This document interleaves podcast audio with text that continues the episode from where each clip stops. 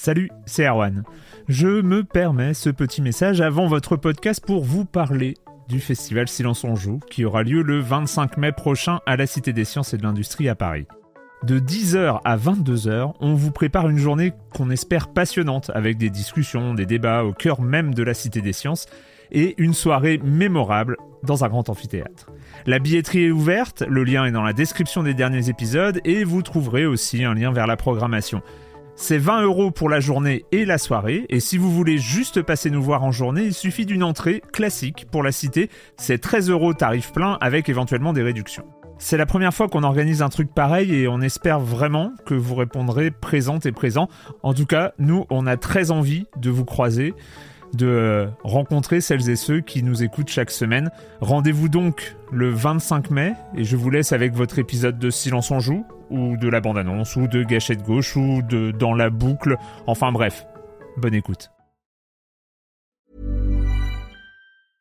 I'm Sandra, and I'm just the professional your small business was looking for. But you didn't hire me because you didn't use LinkedIn jobs. LinkedIn has professionals you can't find anywhere else, including those who aren't actively looking for a new job but might be open to the perfect role, like me. In a given month, over 70% of LinkedIn users don't visit other leading job sites. So if you're not looking on LinkedIn, you'll miss out on great candidates like Sandra. Start hiring professionals like a professional. Post your free job on linkedin.com/people today. Silence en joue, Erwan Cario, bonjour.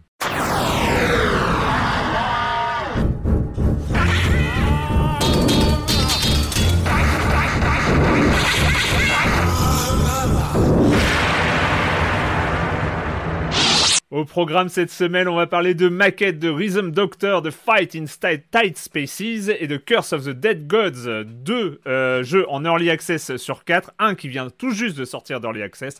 Bref, un programme très chargé, mais un programme réjouissant. Et pour euh, m'accompagner dans cette aventure, euh, j'ai le plaisir d'accueillir deux de mes chroniques heureuses favoris, Julie Le Baron. Salut Julie. Salut Erwan. Comment ça va? Bah, Ça va très bien, parce que moi, j'ai pas eu à prononcer euh, successivement euh, Rhythm Doctor et Fight in Tate Spaces. Ah, il est terrible Ouais. celui-là. Ouais, Oh la et- vache. Et, et à Voilà, enchaîner sur, sur euh, Curse of the Dead Gods, c'est aussi, euh, c'est aussi pas mal. Finalement, mal. on aime bien Maquette. Enfin, le nom au moins. Le nom, le, nom, est- le nom est plutôt sympathique, ouais. Non, mais sinon, on pourrait dire euh, La malédiction des dieux morts, ça, ça marche très bien. Ça sonne bien en français. Oui. hein, Ouais. voilà. Ouais, je c'est trouve un que ça jeu sonne trop français. Mais oui. Et sinon, c'est combat dans des, dans des pièces euh, renfermées. Enfin, Et. Patrick Helio, je voulais quand même. Patrick Helio. Bonjour Patrick. Salut Erwan, salut Julie, vous allez bien, tout ça, la pêche Mais oui. La mais pêche, oui, la mais pêche. oui. Euh, J'ai pas parlé évidemment du reste du programme, le comme des comme, la chronique jeu de société de Jérémy Kletskin, comme chaque semaine, qui Évidemment. nous fait le plaisir, l'honneur et le bonheur euh, hebdomadaire de, euh, de nous envoyer sa chronique sur les jeux de société. Bref, le programme, euh, c'est parti. Et puis, on, bah, on va commencer avec toi, euh, Patrick, avec euh, des nouvelles d'un monstre de l'espace qui revient dans les jeux vidéo. Qui est-il Ouais, est-ce qu'on déjà fait- est-ce qu'on- parti Est-ce qu'on fait le bruit, là, vous savez, le bip, bip, bip, bip, bip, bip, bip, bip Vous savez, alors, c'est- Évidemment, on parle de Alien, hein, avec ce, savez, ce fameux marqueur de présence, de, de mouvement qui est bah, emblématique hein, des, films. Alors, bah oui, alors, euh, des nouvelles d'un prochain jeu Alien qui s'appelle euh, Alien Fireteam, euh, qui arrive euh, milieu de cette année. Donc, on, va attendre ça, euh, évidemment, avec impatience. Pourquoi j'en parle? Parce qu'une longue vidéo euh, est sortie, en fait, qui a été, euh, publiée chez, euh, chez IGN, donc une, inter une interview, en fait, c'est du gameplay. On a une bonne vingtaine de minutes, je crois, de gameplay avec euh, euh, des développeurs qui sont interviewés, qui expliquent un petit peu leur, bah, projet. C'est un nouveau studio qui travaille dessus. Il s'appelle Cold Iron Studios, qui s'est monté il y a déjà quelques années. Je crois que c'est un studio, c'est un projet qui, qui, qui est en comment dire, en fabrication depuis, depuis un petit moment. Il y a eu des, il a été racheté, repris. On, on sait que la licence, c'est compliqué, la licence Alien, donc c'est du Fox qui a été repris par Disney. Donc tout ça, il y a eu pas mal de, d'allers-retours dans tous les sens. Ce qu'on sait, c'est que donc Cold Iron Studios, ce sont des gens, ce sont notamment des anciens de Cryptic Studios, je crois, donc euh, des gens qui sont passés par Neverwinter, par Magic, par Star Trek Online, donc ils savent à la fois euh, voilà gérer de la licence et puis mettre un petit peu de composantes RPG. Donc au niveau, euh, au niveau ambiance, on est dans des événements suite euh, 20 ans après la, la trilogie euh, originelle de, donc des films Aliens. Mhm. On est sur du shooter, c'est-à-dire qu'on est vraiment plus ambiance Aliens que Alien Mm. le huitième passager. Julie, je sais que ça va te parler tout de suite quand on met un curseur comme ça. On est sur Ouais, de l'action pure et dure. On est sur du shooter vu troisième personne en équipe. C'est-à-dire que c'est vraiment un, un titre qui va mettre le focus sur du jeu multijoueur. Mais attendez, ne partez pas, hein, ne partez pas. On peut quand même jouer en solo. C'est important. Il y a aussi un mode cho- solo. Tout ça, c'est c'est expliqué dans, le- dans cette vidéo. Euh, on joue en solo avec deux bots qui nous accompagnent, donc on peut tout à fait jouer en solo. Mais le cœur, évidemment, ça va être de jouer avec des potes euh, et de se retrouver dans le frisson de Aliens, hein, le film de James Cameron, avec euh, petites escouades comme ça qui se retrouvent submergées de, de, de monstres, d'aliens. Euh, plusieurs classes de personnages sont, sont annoncées, euh, quatre campagnes avec trois missions euh, chacune. Ça a l'air intéressant. Re- Allez voir cette vidéo, moi elle m'a fait envie, alors que tu vois le côté multijoueur me parle pas plus. Il faut rappeler qu'on on sort, on- on- pour certains on se remet à peine de Alien Isolation, qui était oui, l'autre pendant. Enfin, c'est la, la- la- la licence, la licence Alien a été tellement euh, Ah bah oui. respectée euh, Oui, mais par euh, attention. Alien Isolation. euh, Eh oui, C'est ça. mais Erwan, Mais- est c'est quoi l'ADN de la licence Alien? Ça pose plein de questions parce que effectivement, Isolation, c'était un retour à l'ADN de base. Ah tiens, ça y est, j'ai posé mon, mon point ADN. Je vais, je vais essayer d'éviter de revenir dessus, mais on était sur la quintessence du film originel de, de Ridley bien Scott. Mm. Euh, là, on est vraiment sur l'autre école, c'est l'école Ouais, Aliens, Alien. où on a une Mm. profusion de monstres. Et là, là, quand tu vois Mm. les vidéos, c'est vraiment Il y a genre six xénomorphes, ouais. Ah ben c'est, il y a voilà, il y a plein de nouvelles, il y a des nouvelles races, je crois, qui ont été créées pour pour le jeu, donc euh, donc c'est intéressant. Mais en tout cas, ça, Ok. ça- franchement, ça fait envie. Moi, j'ai adoré évidemment le parti pris d'Isolation avec quelque chose de très cinématographique. Là, on, a- on est vraiment sur de l'actionneur, mais moi, je vais le suivre de près. Et puis, ce qui est intéressant, c'est bah, le jeu en équipe, en multi, ça va être énorme. Euh, ce que ce qui- ce qui- qu'expliquent les développeurs, c'est que dans les niveaux de difficulté, on pourra mettre du friendly fire. Vous imaginez un peu le stress. Est-ce qu'on va retrouver vraiment ces Oh ouais, séquences vache. de de Aliens avec euh, tirer sur son pote parce qu'on est submergé. Enfin, en tout cas, voilà, j'étais très réticent à l'annonce du multi et quand j'ai Mm. vu les vidéos, euh, bah, je vais suivre ça de près. Donc cette année, on, on en reparlera évidemment en temps, en temps voulu. Ouais. Euh, un petit mot sur Minecraft Dungeons. Euh, vous savez, c'est cette, cette déclinaison du fameux Minecraft qu'on ne présente plus. Donc Minecraft Dungeons, c'est du dungeon crawler euh, euh, tiré euh, du, bah, de l'univers Minecraft. C'est sorti il y a moins d'un an et je crois que ça tape déjà les 10 millions de joueurs. Donc c'est c'est plutôt une réussite. Pourquoi j'en parle aujourd'hui? Déjà parce qu'il est dans ma liste de jeux à faire. Donc euh, peut-être qu'un jour, il faudra qu'on qu'on revienne dessus et qu'on explore le sujet. Non, j'en parle parce qu'il y a une news arcade et c'est rare, hein, de l'actu borne d'arcade, c'est assez rare Mhm. pour qu'on en parle. On a une annonce donc de borne d'arcade euh, Minecraft Dungeons euh, qui est développée donc par Mojang évidemment le, le- le créateur de la licence, mais avec Mhm. euh, en partenariat avec Play Mechanics. Ça se présente sous une borne, la forme d'une borne arcade jouable à 4 en fait avec quatre postes de commande. C'est décliné dans un premier temps sous forme de en Amérique du Nord. Ça devrait peut-être arriver en Europe. Alors sous quelle forme? Parce qu'on n'a plus beaucoup de bornes de, salles de bornes d'arcade aujourd'hui. On sait que les, contingences aujourd'hui sont assez compliquées pour installer des bornes, mais je trouve que l'idée est bonne, notamment le fait que le jeu emploie donc dans, sous sa forme arcade des cartes physiques, c'est-à-dire qu'on garde, ces, on a des cartes euh, carton hein, avec soi qu'on emmène, euh, qui permet évidemment de garder ses, ses sauvegardes, ses, ses, ses specs de personnel, etc. Donc affaire à suivre, c'est très loin pour l'instant, mais Oui. l'idée est bonne. Et puis bah, là, de l'actu arcade, on en parle. Je termine sur un, un coup de cœur euh, avant même la sortie d'un jeu. Ça s'appelle Before Your Eyes. Pour l'instant, on n'a eu qu'une annonce. Euh, une annonce de jeu donc qui arrive le 8 avril prochain sur Steam. Euh, alors c'est édité par Skybound Games. Alors c'est pas un nom inconnu, hein, c'est quand même les gens de de, vous savez, du créateur de Walking Dead, qui avait repris, euh, qui avait repris la dernière saison de The Walking Dead, hein, qui nous était arrivé chez Telltale, avec, vous vous rappelez toute cette Mm. histoire du, du studio qui avait repris euh, le, la saison qui n'était pas finie, bien sûr. réédité. Euh, donc eux, ils sont évidemment très orientés, donc c'est le, le studio de Kirkman, très orienté jeu narratif, peut-être expérimental. Donc là, ils ont signé un titre qui est développé par Goodbye World Games. Euh, Goodbye World Games, tout est dans le titre. Je trouve que c'est Mhm. assez, euh, assez déprimant, mais non, non, mais c'est intéressant. C'est un Ça collectif d'auteurs de Los Angeles euh, qui travaille depuis de longues années sur ce, sur ce projet. Alors pourquoi j'en parle? J'en parle pas seulement parce qu'il a un cachet visuel qui fait envie quand on voit la bande-annonce. C'est que, en fait, il repose sur un principe intéressant euh, lié au clignement des yeux. C'est-à-dire que l'interaction de ce titre. Voilà, qui s'annonce est une, une aventure graphique. Euh, L'interaction ne sera pas à la manette ou à la souris, mais via le clignement des yeux. Euh, le pitch, c'est que a priori, on va incarner un personnage qui est mort, Ouais, ouais, non, mais l'ambiance, elle est un peu pesante, mais c'est mignon. Et en fait, on va revivre des, des, séquences de notre existence passée. Et en fait, le clignement des, des yeux va enclencher l'interaction, c'est-à-dire euh, certainement passer d'une séquence à l'autre, parce qu'on va multiplier des passages comme ça. Non, euh, ça va pas être linéaire, mais on va passer d'une séquence à l'autre du fil de la vie de ce personnage. Et cligner des yeux va nous, va nous faire passer d'un moment à l'autre et certainement peut-être développer d'autres interactions. Je trouve ça intéressant. Je trouve que mmh. le, projet euh, fait envie sur le papier. Évidemment, on en reparlera, je pense, ici, parce que ça va nous intéresser. On va voir ce que ça donne au final. Mmh euh, est-ce que ça fonctionnera pour les binoclars avec des lunettes? Est-ce que ça fonctionne? Est-ce que ça peut pas être fatigant aussi? Parce que c'est pas quelque chose de, voilà, de spontané. On va voir ce que ça donne. Euh, je me dis aussi, est-ce que ça aurait pas pu être utilisé plus dans quelque chose comme un jeu d'horreur, par exemple, où on aurait dû ne pas cligner des yeux face à une scène un petit peu tendue? Est-ce que c'était pas fait pour être sur Kinect? Est-ce que Kinect repérait les. les... Euh, je sais pas, si. On... Ouais, on est, on est peut-être pas sur cette précision. On est peut-être sur autre hein. chose. Mais en tout cas, là, c'est sur la webcam hein, qu'on a tous sur nos PC. Aujourd'hui, évidemment, euh, vu les circonstances, on a tous une webcam. Et euh, donc voilà, ça va être intéressant. pitch intéressant. on va suivre ça de près. Sur, sur, l'univers, il y a un petit côté sur les images hmm. qu'on voit déjà. Il y a un petit côté Edith Finch qui, qui est assez. Et puis Ouais, ça fait envie. Donc attention, hein, voilà, le, principe est bon. Et je termine sur le, le Play Home, Sony qui offre des jeux dans le contexte évidemment du confinement. On avait déjà eu euh, la, la compile Uncharted il y a quelques années. Donc allez-y, euh, vous pouvez télécharger le dernier Ratchet Clank sur PS4 ou PS5. C'est une bonne initiative euh, gratuitement. Vous téléchargez, pas besoin de sur PS Plus ou autre. Il faut y aller, c'est maintenant. Voilà, il y a d'autres titres qui vont arriver. Donc on, salue l'initiative de, de, Sony sur Play Home. Voilà. Cool.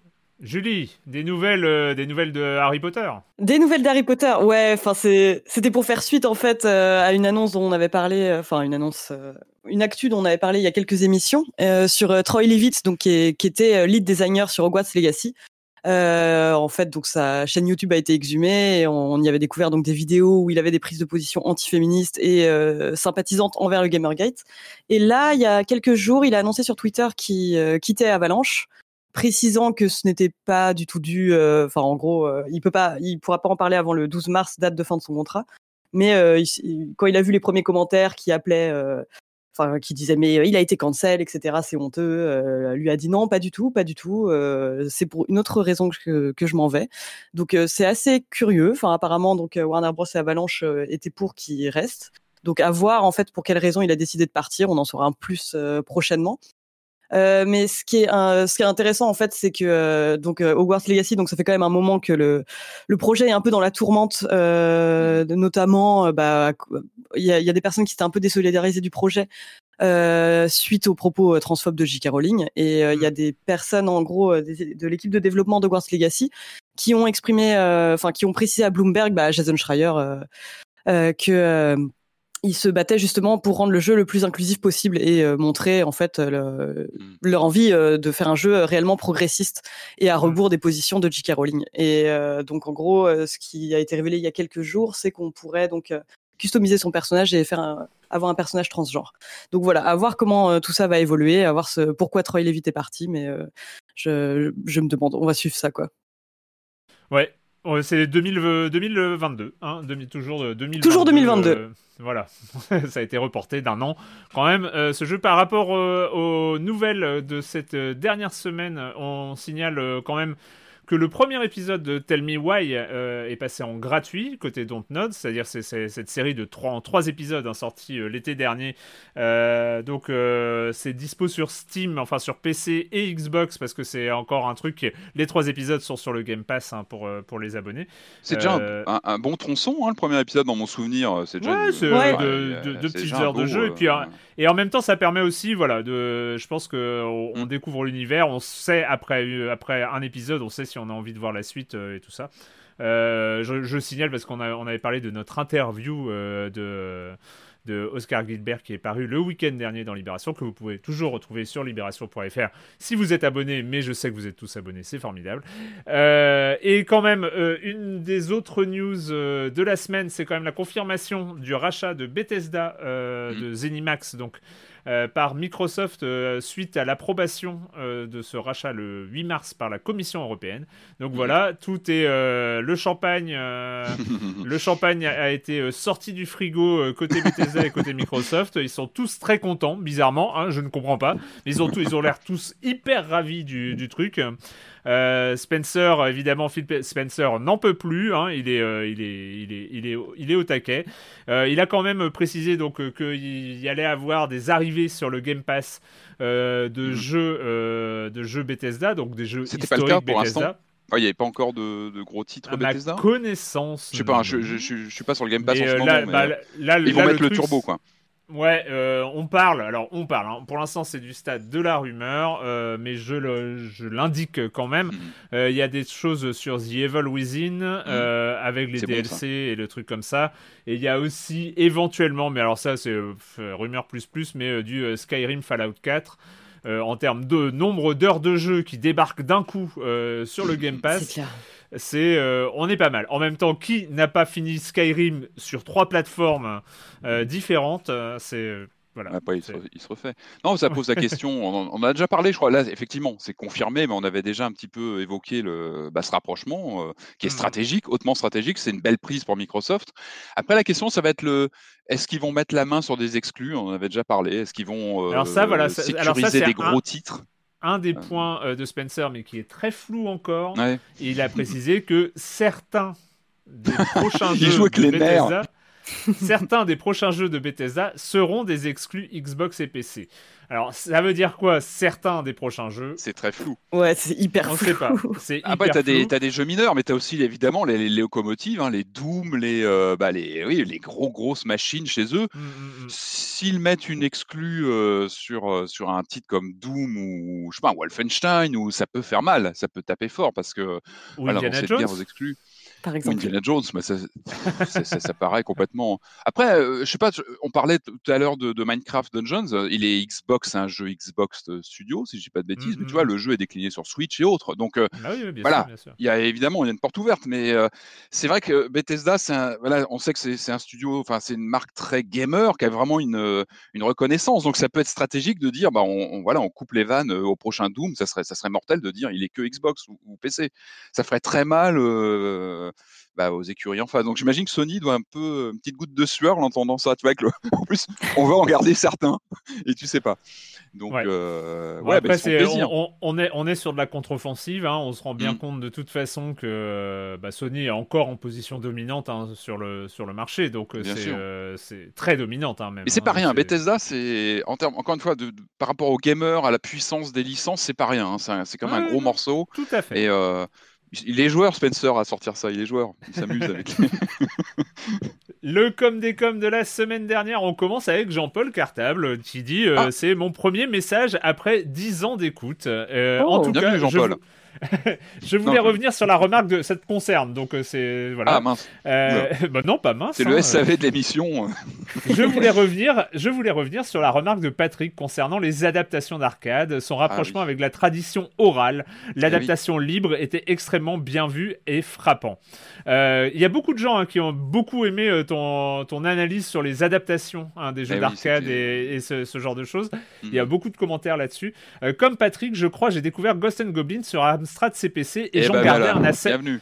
Attends, laisse-moi finir. Laisse et j'en gardais, et j'en gardais un assez mauvais souvenir. En regardant un long play sur YouTube, j'étais assez surpris. C'était nettement moins raide et laid que dans mon souvenir. Mais comparer les différentes adaptations, je me suis retrouvé tard dans la nuit à regarder les différentes et nombreuses adaptations du jeu sur les différentes machines de l'époque. Quel plaisir Au-delà des limitations techniques propres à chaque machine, les couleurs chatoyantes de la palette du CPC 6128, les couleurs délavées du Commodore mais la fluidité retrouvée, la laideur hallucinante du Spectrum, c'est effectivement une interprétation libre de, que chaque équipe de développement s'est permise, mhm. comme si tout le monde avait pu jouer quelques minutes à la borne et avait mhm. dû retourner devant son poste, enfermé pour plusieurs mois et interroger sa mémoire. Très intéressant et très amusant. Je suis allé faire un tour sur d'autres titres ayant été adaptés sur plein de plateformes mhm. et on ne retrouve pas une telle diversité, genre R-Type qui est resté beaucoup plus stable, mais il faudra aller regarder des titres moins populaires, plus anciens, et il y aurait matière à retrouver des interprétations libres, genre Grisor, Contra, Commando, Forgotten World, World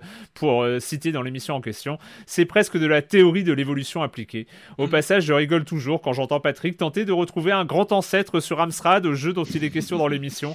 Récemment de mémoire, sortir Amélie Minuit, Sapiens, Eh oui. euh, Night Lore euh, pour l'isométrie de Super Mario 3D World. C'est du lourd, c'est du bon. Donc, euh, Non, mais c'est bah, gentil de, de- de rebondir comme ça. Mais effectivement, l'accès, c'est ce que j'avais évoqué, mais l'accès aux bornes d'arcade, aujourd'hui, ça nous paraît fou parce que bah, Mm. j'imaginais que si tu devais, déjà les bornes d'arcade ont plus ce côté locomotive, mais si tu devais adapter, tu aurais le code source et puis tu porterais comme tu peux. À l'époque, euh, c'est assez connu que tu avais les grands studios, genre Océan, pouvaient parfois avoir accès à une borne d'arcade. Ça, c'était le luxe royal d'avoir le, le jeu, mais la plupart du temps, c'était euh, voir tourner le jeu un après-midi et c'était terminé, ou aller le filmer en cachette. euh, Mais ce qui, est, ce qui marrant jeu, dans cette histoire, et si, on si, on refait, si on joue un peu aux archéologues du jeu vidéo, mais ce qui est assez marrant, c'est que c'est finalement c'est le péché originel du jeu vidéo lui-même, ça. C'est-à-dire Mhm. que l'histoire du jeu vidéo, le, le- la- l'élément, l'étincelle finalement qui a créé en 1972, qui a fait émerger le jeu vidéo, c'est Nolan Bushnell qui, en de mémoire, aux alentours de mars ou mai 1972, va à un salon et voit l'Odyssée qui n'est pas encore sorti, Mm. et donc euh, euh, voit cette, ce prototype de l'Odyssée, Mm. et voit ce jeu de ping-pong euh, qui, qui, qui, qui est là, Il sent le il truc. revient, il, voit, le- il voit le truc, il revient euh, dans ses bureaux et il demande à Al Alcorn, son, euh, son petit camarade, et il lui fait un petit, un petit gribouillage. Il lui dit Regarde, il y a deux barres, il y a une balle qui s'échange, etc. Et Al Alcorn, là-dessus, développe quoi? Il développe Pong. et donc, et, et Pong, qui est une version évidemment bien meilleure euh, que la version Odyssey, parce que la version Odyssey, pour la- l'avoir tournée, c'est quand même tout pourri. Il n'y a pas de points, il n'y a pas de changement d'angle Mais il y avait de la balle, enfin, et, et- tout ça. Mais Al Alcorn a créé le premier grand jeu vidéo euh, industriel, entre guillemets, à partir d'un écho de quelqu'un qui avait vu tourner l'Odyssée. le Évidemment, raconte. le, et l'Odyssée est sorti après Pong, hein, il faut, faut- enfin non, est sorti avant Pong, mais euh, n'a pas eu de succès parce Ouais, qu'il oui, fallait, en euh, fait, il fallait les brancher que sur les téléviseurs. Enfin, la pub laissait penser qu'il fallait un téléviseur Magnavox pour euh, brancher l'Odyssée, donc euh, euh, donc personne Mais quel, ne savait quel vraiment. objet, hein, c'est celle qui avait des, des cartes, euh, des cartons. Elle était entre le jeu de vidéo et le, le jeu de plateau, quoi. Elle était. Bien sûr, il y avait, il y avait euh, les, les, complètement les, les calques à poser sur le, sur le téléviseur, les, les. Bah, très et en ingénieux, fait- hein, ça. Mais ce qui, euh, ce qui est marrant dans l'histoire, c'est que voilà, l'Odyssée sort en août 1972 et après Pong débarque en arcade en septembre et là c'est le- la, la- la ruée vers Pong et en fait l'Odyssée finit par se vendre parce qu'il y a Ouais. euh, ce qui a est considéré comme un clone de Pong dessus alors qu'en fait c'est l'inspirateur. Enfin, bref, il y a Mais ce qui est fou, tout- c'est intéressant, c'est le, le sorte de flou juridique hein, avec euh, Ouais, des choses qui se passent comme ça. Et quand on voit aujourd'hui un Ghost and Goblin sur Amstrad, qui franchement qui est pas honteux du tout, moi je, je le soutiens, mais il y a des prises de liberté euh, assez importantes vis-à-vis de l'arcade. On se dit comment Capcom a pu même valider ça à l'époque, mais c'était ça marchait pas comme ça. Enfin, il n'y avait pas forcément un droit de regard de l'éditeur, c'est qu'il signait sa licence et puis bah, après ça partait comme ça en adaptation. Aujourd'hui, ça paraît complètement fou d'avoir Ouais. euh, des grands éditeurs qui laissaient comme ça des adaptations, des adaptations se faire de façon euh, plus ou moins euh, fidèle à la- à- à l'arcade, quoi. C'était. Ouais.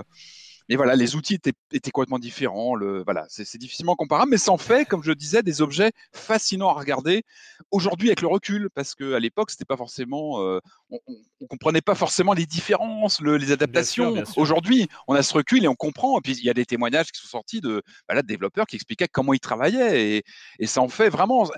Ce sont des objets touchants quand on les lance. Moi, je les trouve, je les vois euh, touchants ces jeux, ces, ces adaptations avec le peu de puissance de ces machines, à réussir à, à, re- à renouer avec l'im- l'impulsion d'une borne d'arcade qui était mille fois plus puissante. Hein, on, on rappelle l'arcade à l'époque, ce sont des machines faites sur mesure, euh, qui, qui, voilà, qui sont gavées Ouais, de, de puissance par rapport à un oui. micro euh, familial qui est pas fait pour ça. Mais ce sont des héros, ces mecs-là. Ils arrivaient à coder des adaptations et certaines réussissaient à pas reproduire à l'écran les, les, les, les magnifiques graphismes, mais retrouver l'étincelle du gameplay, retrouver les, mécaniques. Et Ghosts and Goblins sur Amstrad y arrivait, par exemple. Euh, même s'il est pas très beau et même si l'expérience est difficile, mais on retrouvait quelque chose. Effectivement, quand après on voyait l'arcade, c'était un autre univers. Euh, Slobman, euh, qui, euh, comme toi, euh, dit bienvenue à Jean-Paul Cartable. hein, on est tous très polis sur les forums de Silence on joue. Mais bien sûr, mais bien sûr, c'est c'est euh, la bienveillance incarnée. Ces Ah, forums. c'est cool. Euh, euh, et, et il dit pour info, Slobman, donc. Euh, nous dit pour info, il y a un nouveau portage de Ghost and Goblins Oui. pour Amstrad 6128, donc sorti en 2020. Bien Euh, sûr. et pour l'avoir Eh ben- vu tourner, euh, c'est assez bluffant. Si les trucs bluffants sur CPC vous intéressent, recherchez Sonic sur Amstrad, vous ne serez pas déçus. Voilà, il y a encore des gens qui développent. euh, Il y a toute une Voilà. scène hein, d'accro à l'Amstrad qui ne lâche pas l'affaire. Il y a eu un R-Type qui a été refait aussi, mais bon, on en reparlera un de ces jours. Mais oui, il y a une scène qui ne lâche pas, et c'est souvent une sorte de, de- de- comment dire, de, de- pas de vengeance, mais de remettre les, les, les- tu vois, les, les, les pendules à l'heure, se dire bah, la machine pouvait quand même faire ça, même si, ouais. parce que souvent on n'en a pas parlé, mais les- ces adaptations devaient être faites vite. C'est-à-dire qu'il fallait euh, surfer sur euh, une signature de contrat, un- un- une, une, une borne d'arcade qui cartonne vite. Faut pas, faut aller vite quoi. Ce sont des développements sur quelques semaines. Non seulement les machines étaient difficiles euh, en termes de, de puissance, mais en plus il fallait faire des jeux rapidement. Donc ce qui explique qu'on a parfois des, des, des, des adaptations pas terribles ou qui reprennent juste le code pour l'Amstrad du, du ZX Spectrum parce qu'on est sur quasiment les mêmes codes. Mais quelques années après, certains euh, voilà, essaient de, Bien sûr. De remettre euh, en avant la- les capacités de leur machine. Et c'est intéressant à voir, évidemment. Il y a toute une scène qui, qui œuvre là-dessus et ils sont, voilà, ils sont, sont fascinants à suivre. Cytoplasme, euh, Cytoplasme, c'est un peu la, la- la- la remarque un peu aigrie hein, de la semaine. J'aime bien Cytoplasme, il nous écoute depuis des années, hein, mais il dit euh, On dirait que depuis quelques temps, les jeux dont vous parlez dans Silence on Joue sont en alternance soit des jeux pour masochistes, soit des jeux pour les gosses. Euh, Il a un peu raison. En tout cas, rien de foufou. Il y a longtemps que vous ne m'avez pas donné envie de jouer à un jeu. Où sont passées les petites perles indées? Quoi de sympa depuis There is no game? Alors- Il est un peu dur, hein. il y a un certain Hades alors, qui euh, est passé nous- par là quand même. Oh, il y a Nous sommes pas, sommes pas, euh, nous ne sommes pas encore développeurs, donc. euh, C'est ça, hein, déjà, déjà, il faut préciser ça. Il faut préciser ça, les. les... euh, c'est pas nous qui les faisons, hein, les jeux. Donc, non, euh, voilà, on- donc euh, bon, bah ouais. après, nous, on vous dit ce qu'on ce qu'on ressent, donc euh, Mais effectivement. quand y a même, quand même, je, de- je, je trouve, je trouve que c'est un petit peu dur. euh, de, il y avait Olidja hein, qui était, euh, qui était quand même Mhm. un, un- un truc. Après, c'est vrai qu'on en a dit du mal de, de, de- de certains jeux. euh, bon, c'est vrai. Carto, Carto était pas, était pas forcément un jeu pour enfants, mais il était vachement bien. Cyberpunk, non, Cyberpunk, pardon, c'est indées. Euh, Cyberpunk était un très bon jeu indé. Oui, c'est ça. bien sûr. Non, mais ça C'est n'appelle du pied, j'ai compris. Il veut de la Non, mais il y a eu Nuts, par exemple. euh, Ouais. oui, mais, mais, non, écoute, enfin, écoute, cher Cytoplasme, on je cherche, pense, on cherche. Je pense que la, tradi- la, la- la transition est toute trouvée avec le jeu dont nous allons parler maintenant. C'est un jeu en early access, mais pour un jeu dont la première version date de 2012, peut-on parler d'early access? En tout cas, ça s'appelle Rhythm Doctor.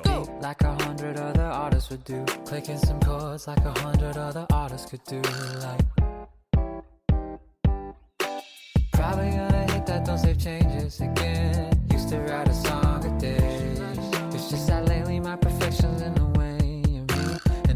make no changes to save me. Wish I could write more, careless. Wish I could write more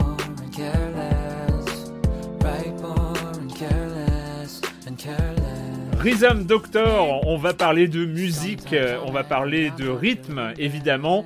Euh, alors, je parlais un peu de l'histoire de Rhythm Doctor, je vais vite en parler parce que c'est quand même incroyable. Rhythm Doctor, il faut savoir que c'est c'est un jeu en flash euh, à l'origine qui date donc de 2012, dont la première version date de 2012. C'est un jeu qui a été finaliste euh, des meilleurs jeux étudiants à l'IGF 2014. Euh, donc, c'est voilà, il avait déjà une histoire en 2014. Alors, 2014, année de l'IGF absolument incroyable. Hein. C'est l'année de Papers, Please, euh, qui a pratiquement raflé tous les prix de l'Independent Game Festival. Et, euh, dans les jeux étudiants, quand même, le lauréat, euh, parce qu'il n'était pas lauréat, hein, Rhyth- Rhythm Doctor, le lauréat, c'était un certain Risk of Rain, quand même, donc, qui, pour, les, pour les jeux étudiants. Donc, grosse année 2014. Il a, eu, euh, il a sorti un, trailer de Greenlight euh, en 2017, euh, de Greenlight Steam, donc le trailer du Greenlight Steam en, en, en 2017. Donc pour tout ça pour dire que oui, il sort en février, euh, donc il est sorti en février 2021 euh, en early access. Il est encore aujourd'hui en early access, mais il a une sacrée histoire derrière lui. C'est pas un petit jeu qui est en train de se faire, etc. C'est vraiment une expérience. Aux commandes euh, de Rhythm Doctor, on a Hafiz Azman et Winston Lee, et puis d'autres gens qui, d'autres codeurs et musiciens qui sont venus les rejoindre. Alors là, je finis un peu pour l'histoire, hein, qui est l'histoire du studio euh, Seventh Beat Game. Euh, Seventh Beat, on va en reparler de ce, Mm. de ce septième septième, de ce septième battement, ce septième temps. mais voilà, le, studio porte le nom. en fait, bah, là, c'était, ils étaient encore étudiants, hein, donc ils, étudient, ils étudient, enfin, c'était des ingénieurs à l'université de Cambridge, et ils, voulaient, parce qu'il y en a un qui étudiait la musique, en fait, ils voulaient faire un jeu qui permette de, d'enseigner des, théories complexes de musique, mais de, de manière invisible. Et donc, voilà, c'est comme ça qu'ils ont pensé Rhythm Doctor, avec évidemment en tête la référence euh, un peu du genre, qui est euh, celui qu'on appelle en tout cas en Europe Rhythm Paradise ou Rhythm Heaven. Euh, on en reparlera. voilà pour la petite grosse intro. Julie, ce Rhythm Doctor, t'en as pensé quoi? Et tu bah, réponds en rythme, s'il te plaît. Et je réponds en rythme, ouais, c'est ça. Oh non, non, mais le pire, c'est que ce jeu, enfin, j'en parlerai après, mais continue de me hanter. En fait, je continue à compter les rythmes euh, jusqu'au hmm. septième temps euh, quand je marche dans la rue, quoi. Mais euh, je pense qu'avant de vous dire ce que j'ai pensé du jeu, il faut quand même que je vous explique un peu où je me situe en termes de d'inaptitude rythmique, on va appeler ça comme ça, mais en gros, j'ai aucun sens du rythme. toutes les personnes qui me voient danser pleurent des larmes de sang. J'apprends actuellement le solfège dans, dans, dans, la douleur parce que voilà. Je... Mais J'aime quand même euh, cependant énormément les jeux de rythme. Genre dernièrement, j'ai beaucoup aimé euh, par exemple Thumper ou Sayonara Wild Hearts qui m'aidaient parce qu'il y avait un comment dire des, des, indices visuels en fait du moment où il fallait euh, appuyer sur le bouton. Pour Rhythm Doctor, alors ça a commencé un peu dans la douleur. Enfin moi j'étais immédiatement séduite par le concept donc le concept tu l'as un peu résumé mais c'est donc on est dans on est dans un hôpital, on est un nouveau interne en médecine dans un hôpital qui met en place un traitement expérimental pour soigner ses patients et où en fait on va devoir ça ne se joue qu'avec une seule touche, la barre espace et euh, donc, dans un premier temps, il va falloir euh, donc appuyer sur la touche espace au moment du septième temps. Donc euh, la, la, voix va donc égrener un rythme et au moment du septième temps, on appuie sur la touche. Ça, ça paraît tout simple comme ça. Et alors au début, donc ce qui est pas mal, c'est qu'on peut quand même recalibrer à tout moment euh, sa barre espace euh, pour s'assurer en fait que l'input soit bien pris en compte. Il y a aussi une accessibilité monstre dans ce jeu quand même dans le sens où euh, on a un niveau normal, facile, difficile, mais on peut aussi actionner des modes supplémentaires donc très facile et même imbattable pour les personnes qui s'intéresseraient à l'histoire. Donc moi je me mmh. suis dit bon je vais le faire, je vais le faire en normal. Le truc, c'est que j'ai commencé à y jouer donc avec des collègues dans la pièce et je pense que pour jouer à ce jeu, il faut être particulièrement désinhibé pour le coup parce que euh, on a tous notre manière en fait de, de, de, tenir le rythme et moi ça passe par hocher les, enfin hocher de la tête de manière euh, complètement outrancière mm. et euh, et appuyer sur la, euh, sur la, la, barre espace avec des gestes grandiloquents et en plus de ça mm. compter tout haut quoi. Mais une fois que j'ai trouvé ma technique et donc j'ai accepté l'idée d'avoir l'air complètement stupide derrière mon écran, bah j'ai adoré le jeu, je me suis complètement laissé porter par le jeu euh, dans le sens où déjà bon, il est le concept est très très chouette. Euh, il arrive toujours en fait à nous mettre en difficulté à chaque niveau. Donc on va avoir un classement. Il faut avoir au moins le B+ pour passer au niveau suivant. Donc au début, ça va être ça va être assez simple en fait. Il suffit juste d'appuyer sur le septième temps. Mais après, en fait, on va avoir un autre personnage qui, lui, a des cœurs qui loupent des battements. Donc, du coup, on n'aura pas d'indice visuel ou sonore à ce moment-là. Et il va falloir compter exclusivement dans sa tête. Parfois, on a plusieurs rythmes en même temps à tenir. Mais le, le, le, truc qui tient vraiment pour moi, donc c'est déjà bon la, la, narration et le, le, pixel art en tout cas euh, hmm. sont vrais, enfin c'est vraiment adorable. Mais la musique, la musique est vraiment très très chouette. Je trouve la musique. La musique super cool. En plus, elle brasse des genres euh, très différents. Quoi, ça va aller du euh, d'une espèce de parodie de lo-fi beats à de la musique plus classique, et c'est et c'est assez incroyable. Et surtout, il y a une inventivité en fait dans les niveaux qui est complètement dingue.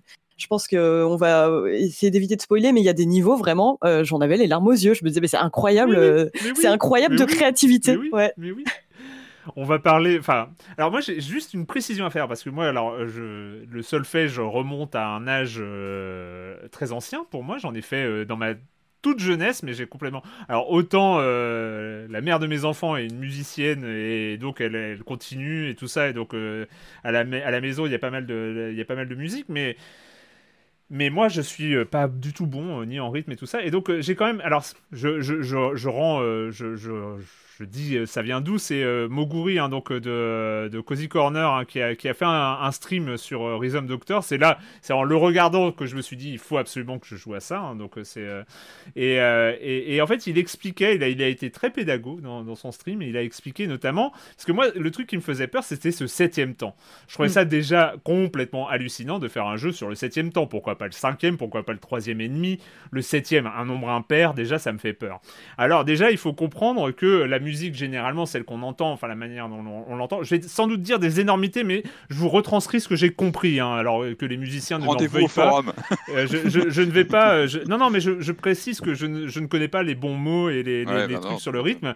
Mais en fait, le septième temps, c'est le battement du quatrième. Sur, euh, en fait, le septième temps, quand, euh, sur les euh, quand on compte en huit temps, euh, c'est le battement du quatrième temps quand on compte en quatre temps. C'est 1 et 2 et 3 et 4 et 5 et 6 et 7 et 8.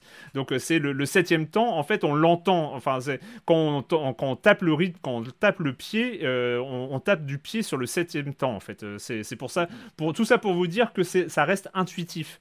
C'est qu'il y a, y a ce septième temps, on le trouve à l'oreille, en fait. C'est pas un temps, c'est pas un contre-temps, en fait, entre guillemets. Bref, tout ça pour vous dire que euh, quand on, on- on- on bat la mesure, on tape sur le septième temps assez, assez facilement.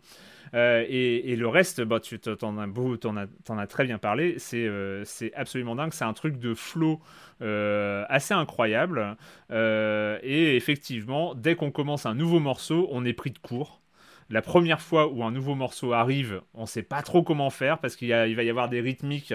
Évidemment, il nous piège. C'est-à-dire que c'est quand Mm. même un jeu qui va beaucoup euh, chercher nos limites. À, à chaque niveau, euh, à la limite, le premier niveau avec le samouraï était un mini tutoriel, mais. Ça, euh, Et encore, et encore, on le finit pas en S+, c'est-à-dire que tu le finis Non. pas avec zéro erreur. Il y a toujours un petit truc ou un petit, euh, un petit temps où il va pas euh, signaler des- les deux, premières les deux premiers battements de la mesure, il va falloir revenir dans le rythme tout seul. Et donc, euh, c'est quand même assez compliqué euh, de, euh, de, de, de, de- faire des perfects. Moi, j'ai pas encore un niveau perfect dans, euh, dans mon catalogue. hein. J'ai pas encore euh, réussi un S+.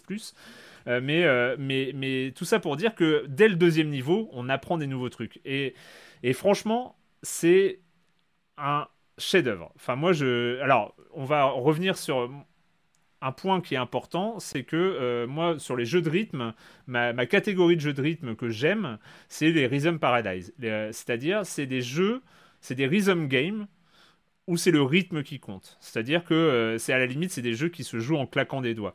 Contrairement à d'autres jeux de rythme, type les, les Parapaz the Rapper et les Héritiers, jusqu'à Guitar Hero et, et tous les... C'est-à-dire où il va y avoir plusieurs touches et il va falloir, euh, va falloir euh, taper sur les touches en rythme, mais en plus sur différentes touches, en fonction des instructions qui sont à l'écran.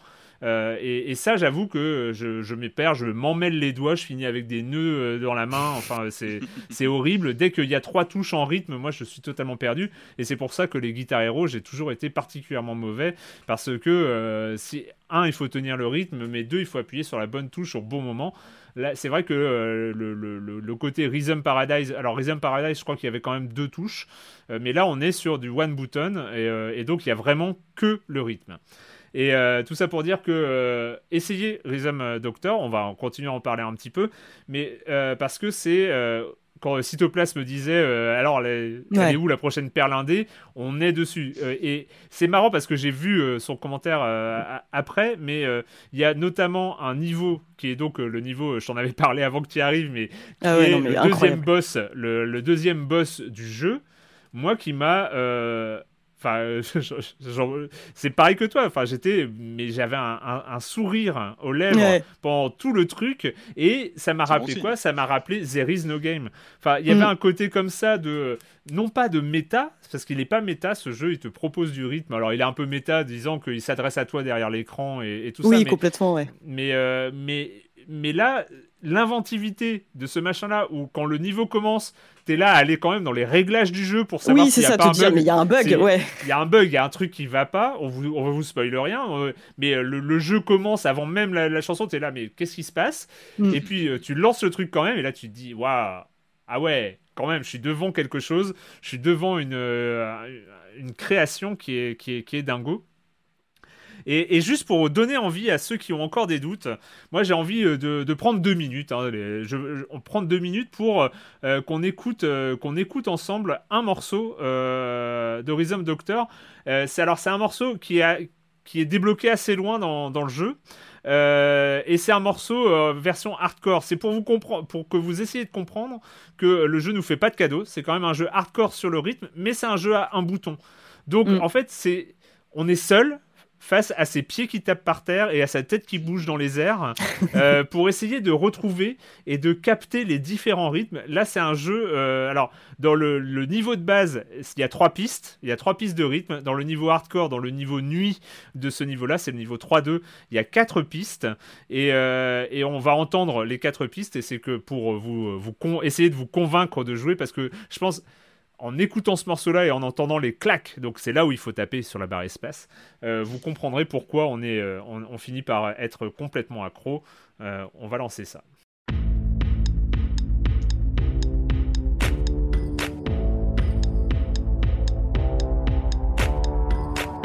Donc là déjà on voit qu'il y a deux pistes.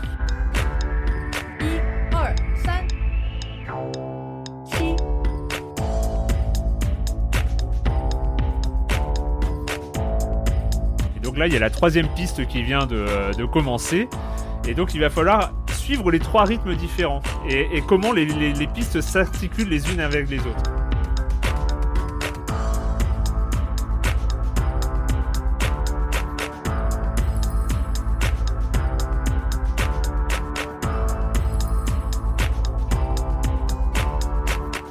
Mais ce qui est intéressant, c'est qu'en fait, le morceau, se- il y a un tutoriel dans le morceau, c'est-à-dire que les pistes Oui. apparaissent et on finit par intégrer la manière dont elles s'articulent entre elles. Bon, là, il y a le quatrième piste et c'est là où ça devient. Là, ça devient chaud.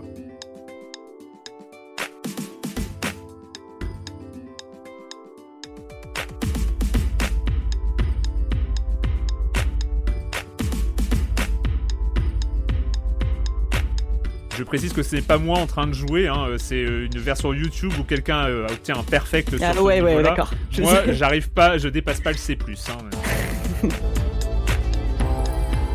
Et du coup, vos, vos barres espace ont survécu ou elles ont. Oui, Non, bah tu sais que tu peux, tu peux choisir si tu la martèles ou si tu la tapes gentiment. Moi, j'ai choisi de la marteler, mais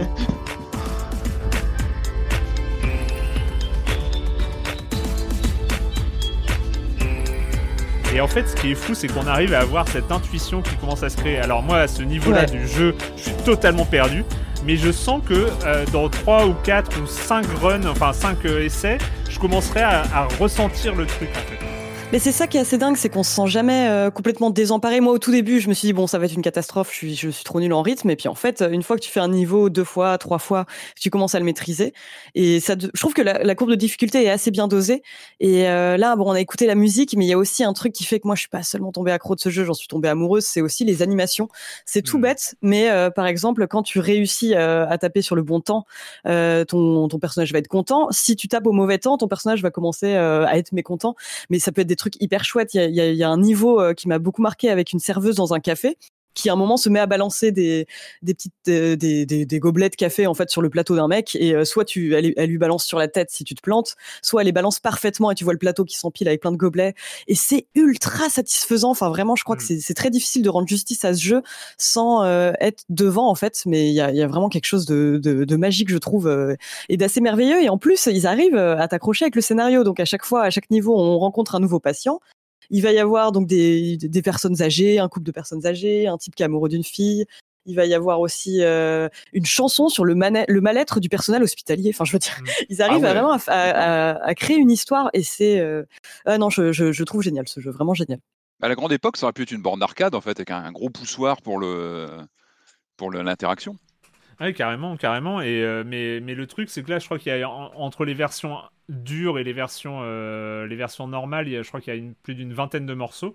Mm. Euh, moi, je sais que je suis arrivé jusqu'au générique de fin et, et, et c'est un jeu que je relancerai et que. enfin, je sais que cette semaine, euh, j'ai commencé à y jouer à peu près au après l'enregistrement de, de, de la dernière émission. Euh, j'ai passé ma semaine à le relancer régulièrement, euh, Ah, c'est bon, à alterner Ouais. comme ça. Ah oui, Et, je l'ai euh, relancé juste pour encore faire matin. un ou deux un ou deux morceaux, refaire ce boss du deuxième niveau qui est une Qui est merveille. incroyable. mais euh, mais mais et les, et les autres boss aussi sont, sont complètement fous. Euh, le premier est et très chou- chouette, le dernier est super, ouais. C'est le dernier est totalement euh, totalement pété. hein, c'est euh, c'est super dur. J'ai j'ai dû l'essayer une quinzaine de fois avant de avant d'arriver au bout. Euh, Oui, mais, euh, Ce qui, est, ce qui est intéressant, c'est qu'on développe différentes méthodes. En fait, toi, tu disais que parfois tu jouais les yeux fermés. Moi, ça m'est arrivé sur certains niveaux. En fait, une fois que j'avais bien euh, apprécié les visuels, parfois tu arrives mieux en fermant les yeux, parfois moi j'arrive mieux en tapant des pieds, parfois j'y arrive mieux en faisant des gestes grandiloquents. Ça dépend quoi. J'ai l'impression qu'à chaque niveau, il fallait que je trouve un- une stratégie un peu plus efficace. Quoi. Bah, vous, vous me le vendez bien, moi je je l'ai pas essayé, mais il, a, il, y a ce que- il a pas l'air humiliant, parce qu'il y a beaucoup de jeux de, ouais, de musicaux Non, où si ouais. t'es pas bon, ça te décourage vite. Là, il y a de la lumière, en fait, tu, tu, sens que tu as une courbe et que tu vas pouvoir avancer euh, euh, à ton rythme. Et ça, c'est... Ça peut être intimidant un jeu, un jeu de rythme, hein, clairement. C'est, un jeu qui te euh. taquine plus qu'il te punit, j'ai l'impression quoi. Enfin, Il y a vraiment un côté avec toi, quoi. euh, ouais, ouais, c'est ça. Il, il y a vraiment des bien. moments où il va amener des distractions en fait pour euh, faire en sorte que tu te loupes, mais c'est toujours euh, fait de manière ultra inventive et assez brillante, je trouve. Mais ça peut être sur mobile. Enfin, pourquoi sur PC Enfin, j'imagine que c'est par, euh, enfin, par, euh, Je pense que, le- Steam et Le bruit du clavier mécanique, euh, enfin, en tout- enfin, moi je trouve que c'est super cool avec un clavier mécanique personnellement, mais Clac, clac, clac. pour moi ça jouait beaucoup parce que euh, en fait je m'aidais du clac de, de la touche Ouais. espace quoi. ouais, le, le- le Et il faut, il tactile. faut bien euh, voir que Mm. techniquement, mais même techniquement, ils expliquent, hein, les, les- les créateurs, donc euh, le studio 7 Bit Game, qu'ils ont créé un truc de synchronisation. Alors il y a un truc qui est fascinant, c'est euh, le calibrage. Tu calibres ta barre espace. Mm. Tu calibres ta. Non, mais C'est-à-dire tu calibres. C'est-à-dire bah, tu calibres pour. À la... En fait, c'est un calibrage à la milliseconde près Ouais. où tu vas écouter des rythmes et tu vas taper sur ta barre espace et lui, il va calibrer en fait comment est-ce que. Enfin, finalement, il te calibre, il te calibre aussi. C'est-à-dire, quand il calibre ta barre espace, il calibre aussi le nombre de millisecondes entre ton cerveau et ton bras et au Ouais, moment. c'est long ou pas Non mais, non, mais c'est vrai, c'est vrai. Non, mais c'est drôle. ouais. qu'en fait, tu- il va calibrer ton rapport au jeu. Et, moi, j'ai été étonné, mais vraiment étonné, de réussir des rythmes où je me dis, où, j'y vais complètement à l'instinct. C'est-à-dire que euh, il y a notamment euh, des, des- morceaux euh, complets basés sur le changement de rythme, où il y a des trucs où il y a des arrêts, il y a des changements de rythme en- entre trucs, et tu te dis, mais moi, musicien tout pourri qui connaît rien à la musique, je vais être totalement perdu. Et en fait, par l'instinct, par une sorte de flow, tu finis par capter ces changements de rythme et en te demandant comment est-ce que ton cerveau a réussi à donner l'ordre à ta main d'appuyer sur la barre espace euh, au bon moment. Moi, je me suis posé ces questions-là. Enfin, de- Mm. du coup, un, un jeu à un bouton qui finit par te donner des questionnements euh, limite métaphysiques sur le fonctionnement, sur le lien entre ta main et ton cerveau, euh, je trouve que déjà, rien que ça, euh, rien que ça, c'est beau. Euh, bref, euh, Rhythm Doctor, c'est euh, disponible sur euh, PC. Euh, je crois que c'est une 13 euros. 13 euros Ouais, des bananes. Euh, donc, euh, franchement, c'est un, c'est un, c'est un petit chef-d'œuvre. Euh, Ouais, je suis voilà, d'accord. les, ça rentre dans cette catégorie, cher cytoplasme, des, des perles Ça y indées. est. Euh, On en a un. Voilà, tu, tu l'as. Tu en as, on en a un. Tu peux, tu peux y aller euh, et, et, et, et tu seras content. Euh, bref, euh, bah, c'est est-ce le qu'on peut le moment. labelliser euh, silence on joue? Parce que silence on joue Est-ce que c'est raccord Ah, avec ah. le ah est-ce qu'on peut le labelliser? C'est la vraie question, tu vois sur. euh, bon. Alors là, là, là, ouais, on joue pas en silence, on joue en rythme. Ouais, il est validé. et- cas. non, tu fais un rythme, enfin tu fais un bruit monstre d'ailleurs quand tu joues. hein. c'est ça. Moi, je, Bon, euh, Ah, moi, pas je silence bouge la joue. tête. euh, ouais, je bouge la tête de manière assez Ah bizarre. non, moi je, ouais, Euh, je chante, euh, enfin je tape à fond. Ouais, non, non, malheureusement. Euh, allez, c'est le moment euh, donc d'accueillir Jérémy Kletskin et sa chronique Jeux de société. Salut Jérémy.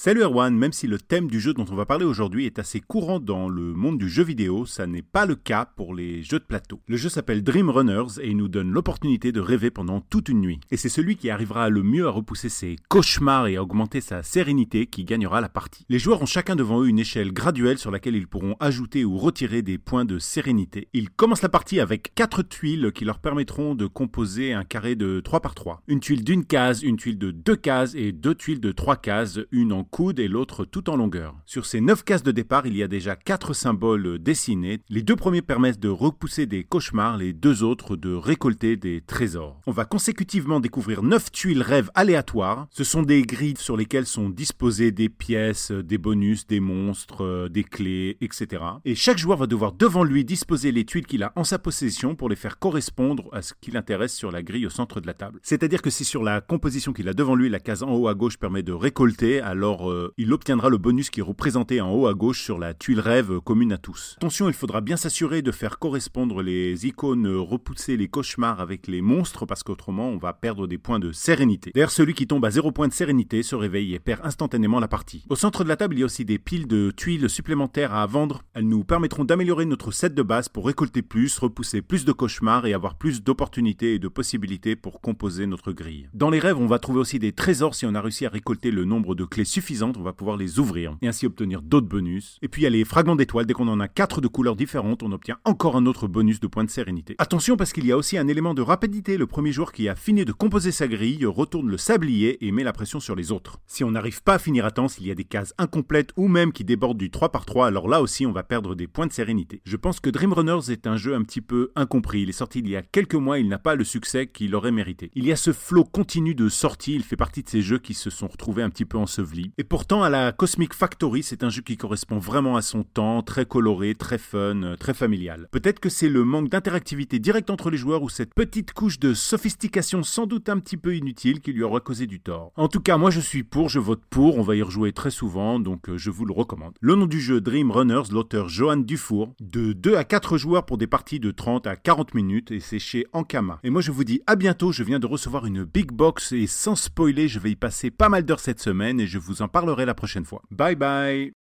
Ah, le spoiler Ah, de la semaine prochaine C'est du Ah ouais. teasing, là. Une grosse boîte, un jeu à grosse boîte. Ah, bientôt, il fera Euh, des vidéos d'unboxing et tout. Ah bah ouais. Oui. Why not? Euh, Donc, euh, bah merci Jérémy, à la semaine prochaine. Euh, c'est le moment, bah on va. Ça, il n'est pas en early access, il vient tout juste, tout juste d'en sortir.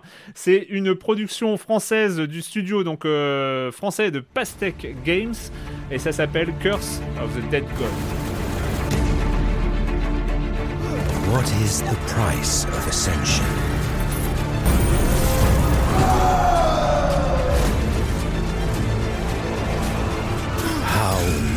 Sacrifices until you realize the divine is out of reach?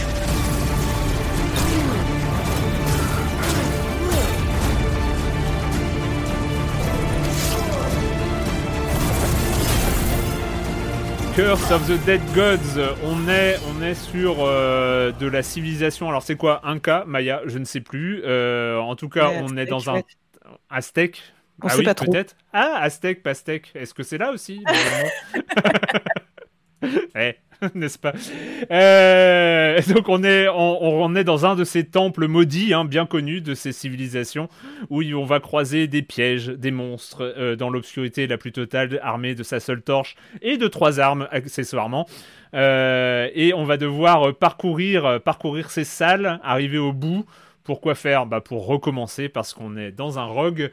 Patrick, ton premier, euh, ton premier contact avec ce curse. Bah, of moi the j'étais chaud rien que sur le titre. J'adore le titre. Ouais. de- Le titre est trop bien. Julie, tu le disais en français, la malédiction des dieux morts. Enfin, il y a une promesse.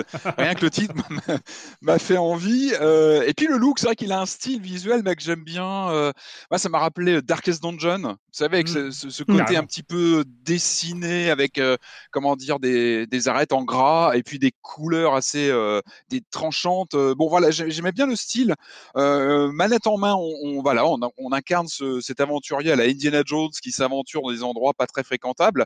Euh, on est sur de la 3D isométrique. Alors, je vous parle souvent de la 3D isométrique avec mes, comment dire, mes retours de joueurs des années 80 sur Amstrad, où on avait les Nightlore et compagnie. Euh, alors, j'en parlais sur le dernier Mario, c'était pas de la 3D isométrique, c'était plus un ressenti. Mm. Là, on est sur vraiment de la 3D isométrique avec un cadre, euh, comment dire, un angle euh, bloqué. En fait, on est vraiment sur une action comme ça qu'on, où on avance dans des, dans des cartes euh, avec un, voilà, un angle de caméra raide, bloqué. Euh, et on va actionner plusieurs routes. Comme tu disais, Erwan, on est dans un rogue, donc on est ce personnage, on meurt très régulièrement. Euh, et puis on va peu à peu débloquer bah, des, des capacités, des armes. On va voilà, peu peu, voilà, on est vraiment sur les codes. On est sur du très très classique dans cette catégorie.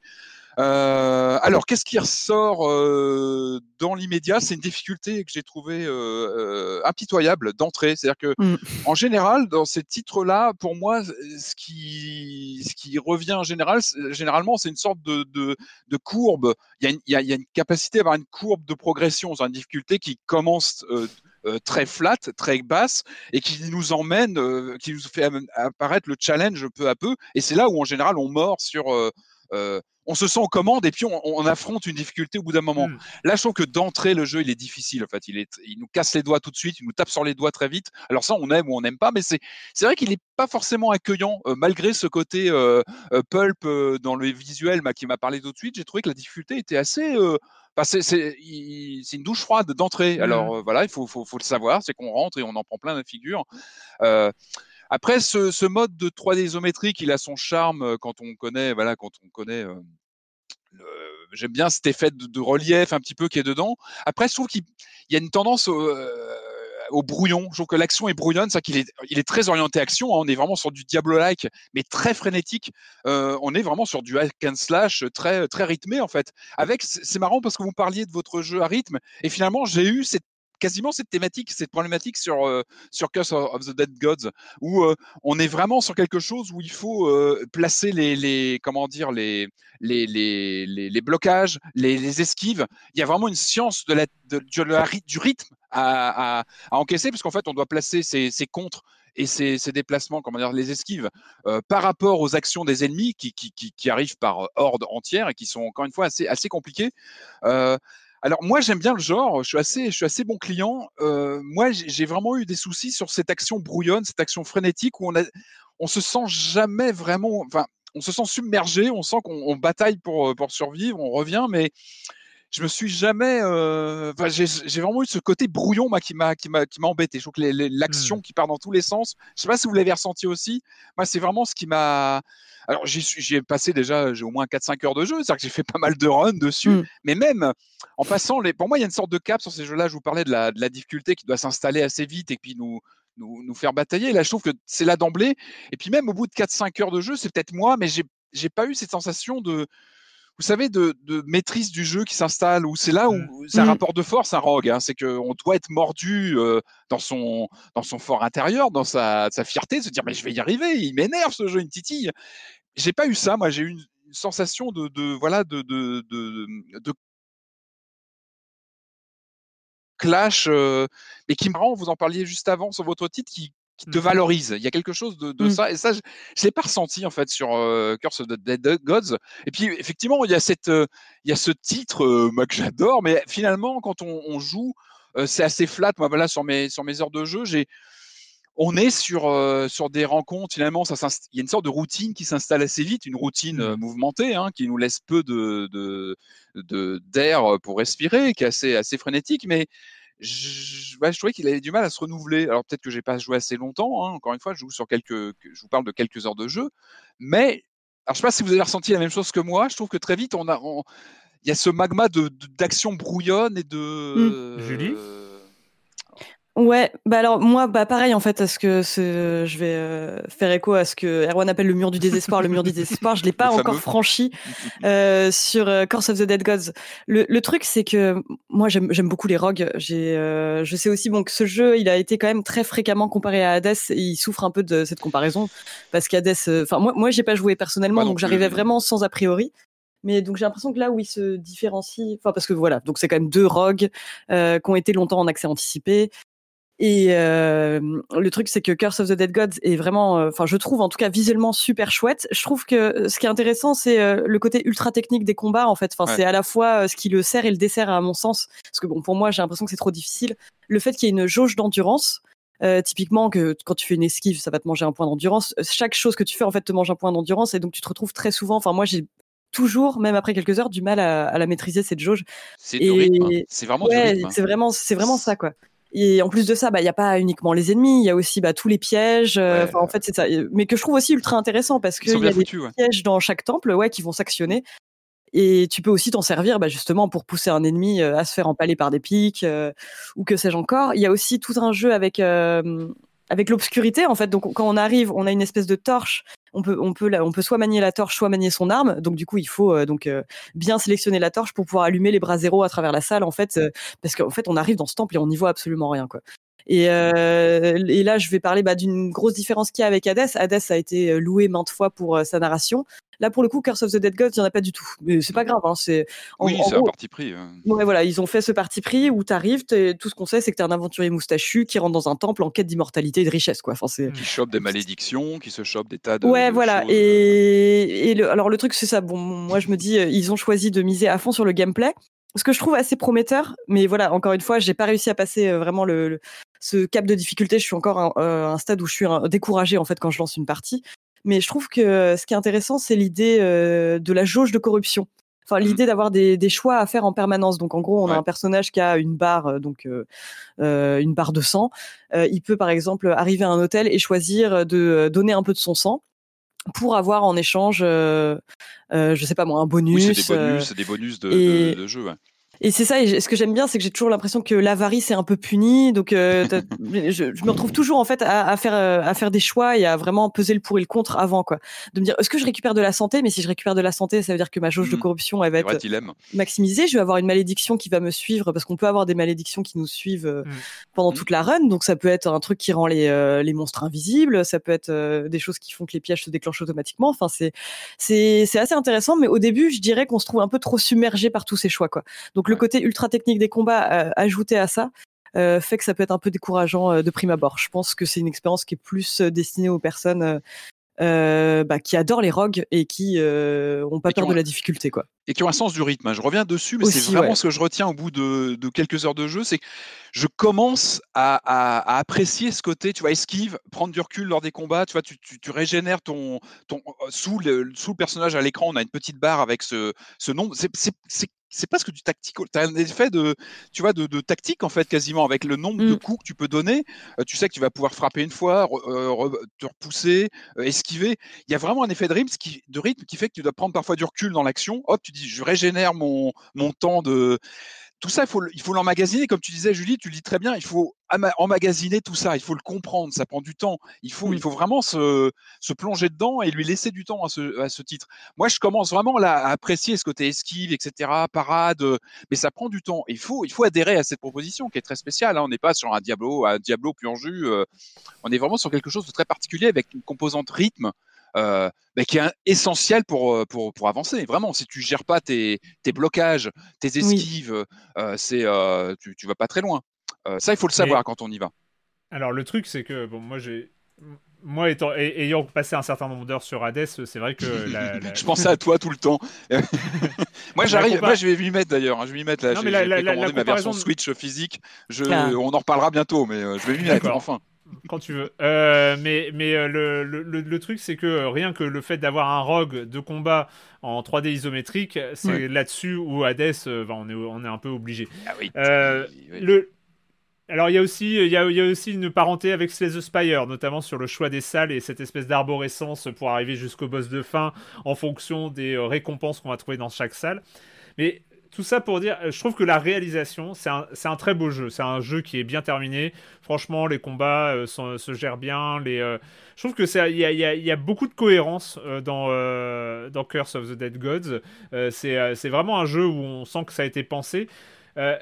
Euh, je faisais un par- j'aurais bien fait un parallèle avec euh, bah, par exemple Slay the Spire ou les, les, les jeux de, de, de deck building, les rogues de deck building dont on va parler à- en fin d'émission avec Fight in Tight Spaces. Mais il y a un truc dans les, dans les rogues de deck building qui est, euh, alors on va dire pour euh, pas forcément pour les joueurs novices, mais quand on commence à passer un certain stade, euh, c'est qu'un deck devient bon à partir du moment où on a enlevé des cartes. Alors, je vais faire le parallèle. Ben, c'est un, un- un système de gameplay qui est important, c'est-à-dire qu'il faut optimiser son, son, son deck. Et pour optimiser son deck, il faut pas juste rajouter des bonnes cartes, mais il faut enlever des cartes qui servent à rien. Et là, je vais faire le parallèle Épurer avec Curse. jeu. Épurer ton jeu. Mm. Et bah, je pense que Curse of the Dead Gods, il a un problème à ce niveau-là, c'est que les gens qui sont à la base, ils n'ont pas épuré leur jeu.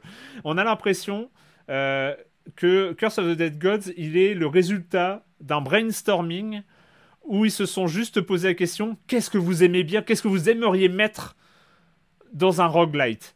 Et en fait, on a dit ah ouais, on aimerait bien jouer avec de la lumière, on aimerait bien trois armes différentes, on aimerait bien un système de euh, euh, d'endurance euh, pour euh, pas faire des coups et d'endurance qui se recharge. Et puis on aimerait bien aussi qu'on puisse améliorer nos armes. Et puis on aimerait bien aussi avoir des caractéristiques genre la dextérité, la constitution, la perception. Et puis on aimerait bien un système de parade et puis un autre d'esquive. Et puis on aimerait bien avoir un système de euh, Bon, euh, on prend de- tout. on prend tout. euh, on, on aimerait bien avoir un système d'argent qu'on gagne dans le truc. Ah ouais, mais pas que de l'argent, il faudrait aussi euh, des crânes, et puis il faudrait aussi des autres trucs, et puis il faudrait aussi euh, de, plein de, au moins trois, euh, trois systèmes monétaires euh, qu'on peut. Ouais, c'est vrai que c'est quand runs. tu débarques, Et puis- tu- ouais, c'est compliqué. Attends, j'ai pas fini. Et puis, il faudrait aussi un système de boss euh, euh, où euh, il y aurait des boss différents avec chacun leur pattern. Et puis, ah, là, la bonne idée, ce serait un système de malédiction euh, que, euh, qui serait aussi un currency, mais aussi un truc qu'on perd. Et puis, les malédictions, bah, ce serait aussi des trucs bien, mais des trucs pas bien en même temps. Et puis, et Et qu'on les défis journaliers aussi, t'as des jour- défis journaliers défis avec des voilà ouais, qui sont pas mal d'ailleurs. Moi j'aime bien, j'aime bien le truc avec le noir et blanc sur bien les sûr, souvenirs bien sûr. Non, mais c'est pour ça que je dis que la réal est, la réal est, est super. Sauf qu'il y a trop, il y a trop de trucs. Je suis désolé, il y a trop de trucs. Euh, et surtout, et surtout, bizarrement, ils ont fait ce brainstorming. Et puis ils ont pas gardé. euh, Il y a personne qui a eu l'idée de mettre une histoire. Ouais, c'est dommage. Je trouve ça- ouais, comme Je trouve ça bizarre d'avoir mis autant de trucs euh, et d'avoir réussi finalement parce que l'intégration est réussie, le système de malédiction Mm. est très bien pensé, Ouais, ouais, c'est- le système ouais. d'esquive euh, en termes de gameplay et en termes de vrai retour, il est là. En- euh, le, le feeling du jeu, euh, je trouve qu'il est là. Ah oui, j'ai oublié les pièges aussi, oui, vous en avez parlé. Oui, les ouais. pièges, bien sûr, et- contextuel. caractéristique euh, encore. Euh, donc tout est bien pensé, tout est bien construit et tout fonctionne. Mais alors c'est pas parce que je suis un accro à Hades, mais juste pour vous dire que Hades est, est aussi répétitif et il y a euh, il y a, il y a moins de trucs dans Hades et c'est peut-être aussi ça qui fait sa force. Il y a moins de détails, il y a beaucoup ouais. de détails, il est plus épuré. Mais euh, je sais que sur Hades, au bout de 200 heures de jeu, Mhm. j'avais encore des répliques de personnages que Eh je oui, ça découvrais. important. Il y avait ouais. encore. Alors, c'était, ça devenait anecdotique parce que j'avais passé trois génériques de fin. Enfin, bon, je, je- je rigole. Non mais c'est euh, important, euh, important. mais hein. mais il y avait encore des trucs qui évoluaient. Il y avait, et, et ça me poussait euh, vraiment à, à, à déborder. À, à récupérer, enfin à, continuer, à continuer à y jouer.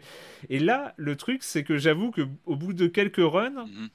c'est, c'est, Ouais, ouais, il y a Tu manques d'une euh, motivation, enfin en tout cas d'un truc. Oui, c'est euh, clair. les, tu te demandes, les quelques, euh, les quelques runs que j'ai fait m'ont fait constater Tu que c'était un quoi. jeu mal. mais- extrêmement bien fini. hmm, C'est ah, clair. extrêmement bien pensé. Tout est, tous ces éléments que j'ai cités, eh ben, ils ont réussi à intégrer tout ça d'une manière vraiment Mhm. Intéressante, vraiment bien. Techniquement, il n'y a rien à dire. Sauf que, un, c'est trop de trucs. Euh, et, et je suis d'accord avec toi, euh, Patrick. euh, gérer la jauge d'endurance en même temps que gérer tes trois attaques, puis gérer la lumière parce qu'il faut allumer des bras zéro. Sur, Sauf euh, si on a eu des malédictions. Sur Euh, 7-8 ennemis à l'écran en même temps, c'est vrai que tu as un fouillis parfois. C'est déjà illisible. Moi, j'ai vraiment eu des, des moments où je me disais, mais attendez, je suis où? Euh, Qu'est-ce que je fais là? Parce que c'est trop. très très C'est trop en même temps. C'est-à-dire que tu as beaucoup Et de surtout, choses. tu, euh, tu ne sais pas sur quoi travailler en fait. Ouais. Quand tu es sur un rock, tu aimes bien t'améliorer et tu aimes bien, bah tiens, aujourd'hui j'ai plutôt Optimiser, amélioré l'ex. euh. J'ai essayé de trouver le rythme pour trouver une esquive, etc. Mais là, Mm. tu sais pas s'il va falloir que tu gères, que, que tu apprennes à t'améliorer en gestion de l'endurance, puis en esquive, puis en parade. D'ailleurs, j'ai jamais bien compris pourquoi il y avait esquive et parade. Oui, oui, les quoi deux, oui, l'intérêt oui, de- avec, enfin, euh, avec un bref. rythme très particulier. Il faut vraiment réagir a- au bon moment. Il y a comme ça une. une- Il une- est exigeant pour ça. hein. Et, et par exemple, enfin, moi, mon regret, finalement, je vais pas trop m'attarder, mais mon, mon vrai regret, c'est que, par exemple, l'idée géniale euh, de Curse, c'est le Curse. C'est la Ouais. malédiction. C'est le À la fait Darkest de. Dungeon, hein, ce qu'on avait déjà eu dans Ouais, Darkest voilà. Dungeon, qui le Ouais, faisait très ça. très bien et qui, mais qui avait une, c'est vrai qu'il y avait une histoire, qu'il y avait un développement Ouais. plus euh, avec des personnages, etc., qui était bon, euh, évidemment Et là, différent. et, et là, je sais pas, je trouve que y a, c'est, c'est dommage parce que euh, euh, bah, les améliorations, parce qu'il y a un côté roguelite, alors c'est Oui. vraiment entre les deux, hein, parce que euh, Mm. contrairement à Hades, tu vas pas devenir ultra puissant en fonction de tes runs, etc. Ça devient. En fait, grosso modo, moi je suis arrivé au boss de fin euh, du Mm. niveau, je crois, sur mon deuxième run. Alors je me suis fait maraver par le boss de fin, évidemment. hein, oui, mais, bah euh, oui, pareil. ouais, euh, mais, mais tout ça pour dire que euh, même dès les premiers runs, alors que pour arriver à Hades dans Hades, pour arriver au boss de fin, il faut quand même euh, une bonne dizaine, euh, voire plus Mhm. de runs. Euh, et après, tu y arrives à chaque fois. Mais euh, euh, là, là, là c'est plus un roguelike, c'est-à-dire que les, les améliorations que tu vas débloquer de niveau en niveau vont pas te rendre totalement euh, over, euh, enfin super fort euh, Mm. pour marcher sur, sur les niveaux.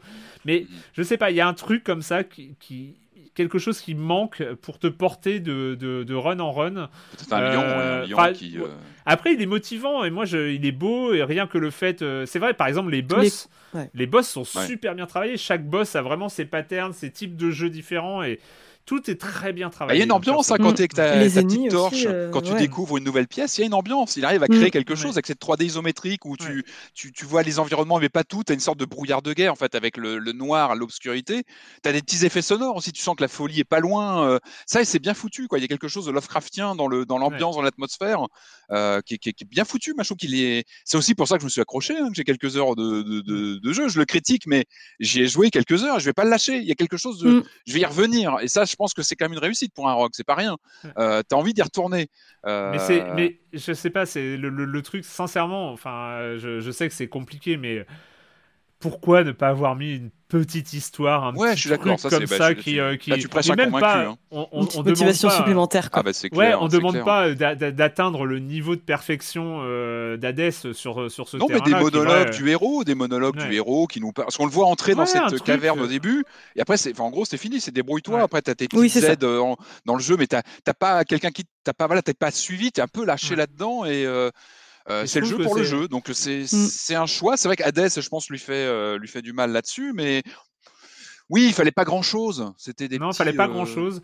Je pense qu'il aurait fallu enlever des choses et euh, peut-être rajouter. Mais bon, bref. Il va peut-être évoluer, attention. Peut-être que le jeu va aussi. Mais, euh, euh, Ceci dit, en termes de, enfin, c'est- ça reste un très bon jeu. Enfin, moi, je trouve Oui, voilà, c'est ça. Je ouais. pense que ça reste un, un- ça reste un bon jeu qui est ultra exigeant, mais en tout cas, j'ai envie d'y revenir. Quoi. J'ai envie d'y revenir. C'est juste que je sais que je vais me faire exploser. Voilà. Bah, il, faut, c'est- il faut passer ce cap, tu- ce, fa- Mm. ce fameux mur de désespoir. C'est pas deux heures, hein, c'est plus que ça, et il faut, Ouais. le, faut le passer. Par contre, après, oui, effectivement, tu trouves, euh, tu trouves quelque chose, tu trouves euh, cet effet de rythme qui est, qui est intéressant, Ouais.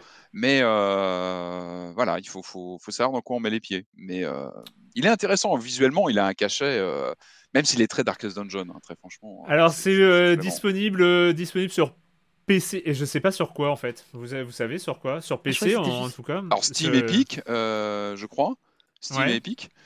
Euh, il va être sur console aussi. On je a- crois. Il a- y pas alors je vois. Switch, Xbox One, PS4. Ouais, Bon, bah voilà. Donc, euh, il est disponible un peu partout et, Mm. euh, et c'est une vingtaine d'euros.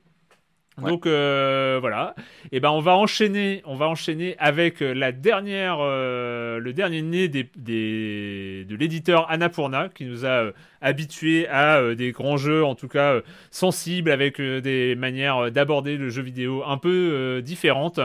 Et le prochain titre, est-ce que on pourrait faire, comment décrire ça? On pourrait dire, est-ce que vous êtes doué pour les déménagements? En tout cas, ça s'appelle Maquette.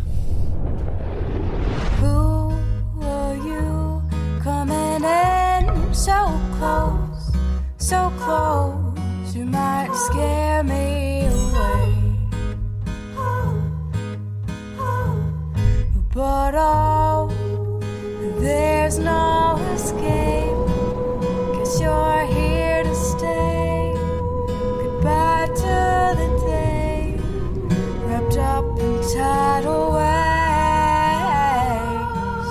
Maquette donc euh, qui vient euh, de, euh, de- qui est un de ces jeux sortis sur le PlayStation Plus. Donc pour les abonnés PlayStation Plus, PlayStation 4 et 5 euh, il est téléchargeable en ce moment.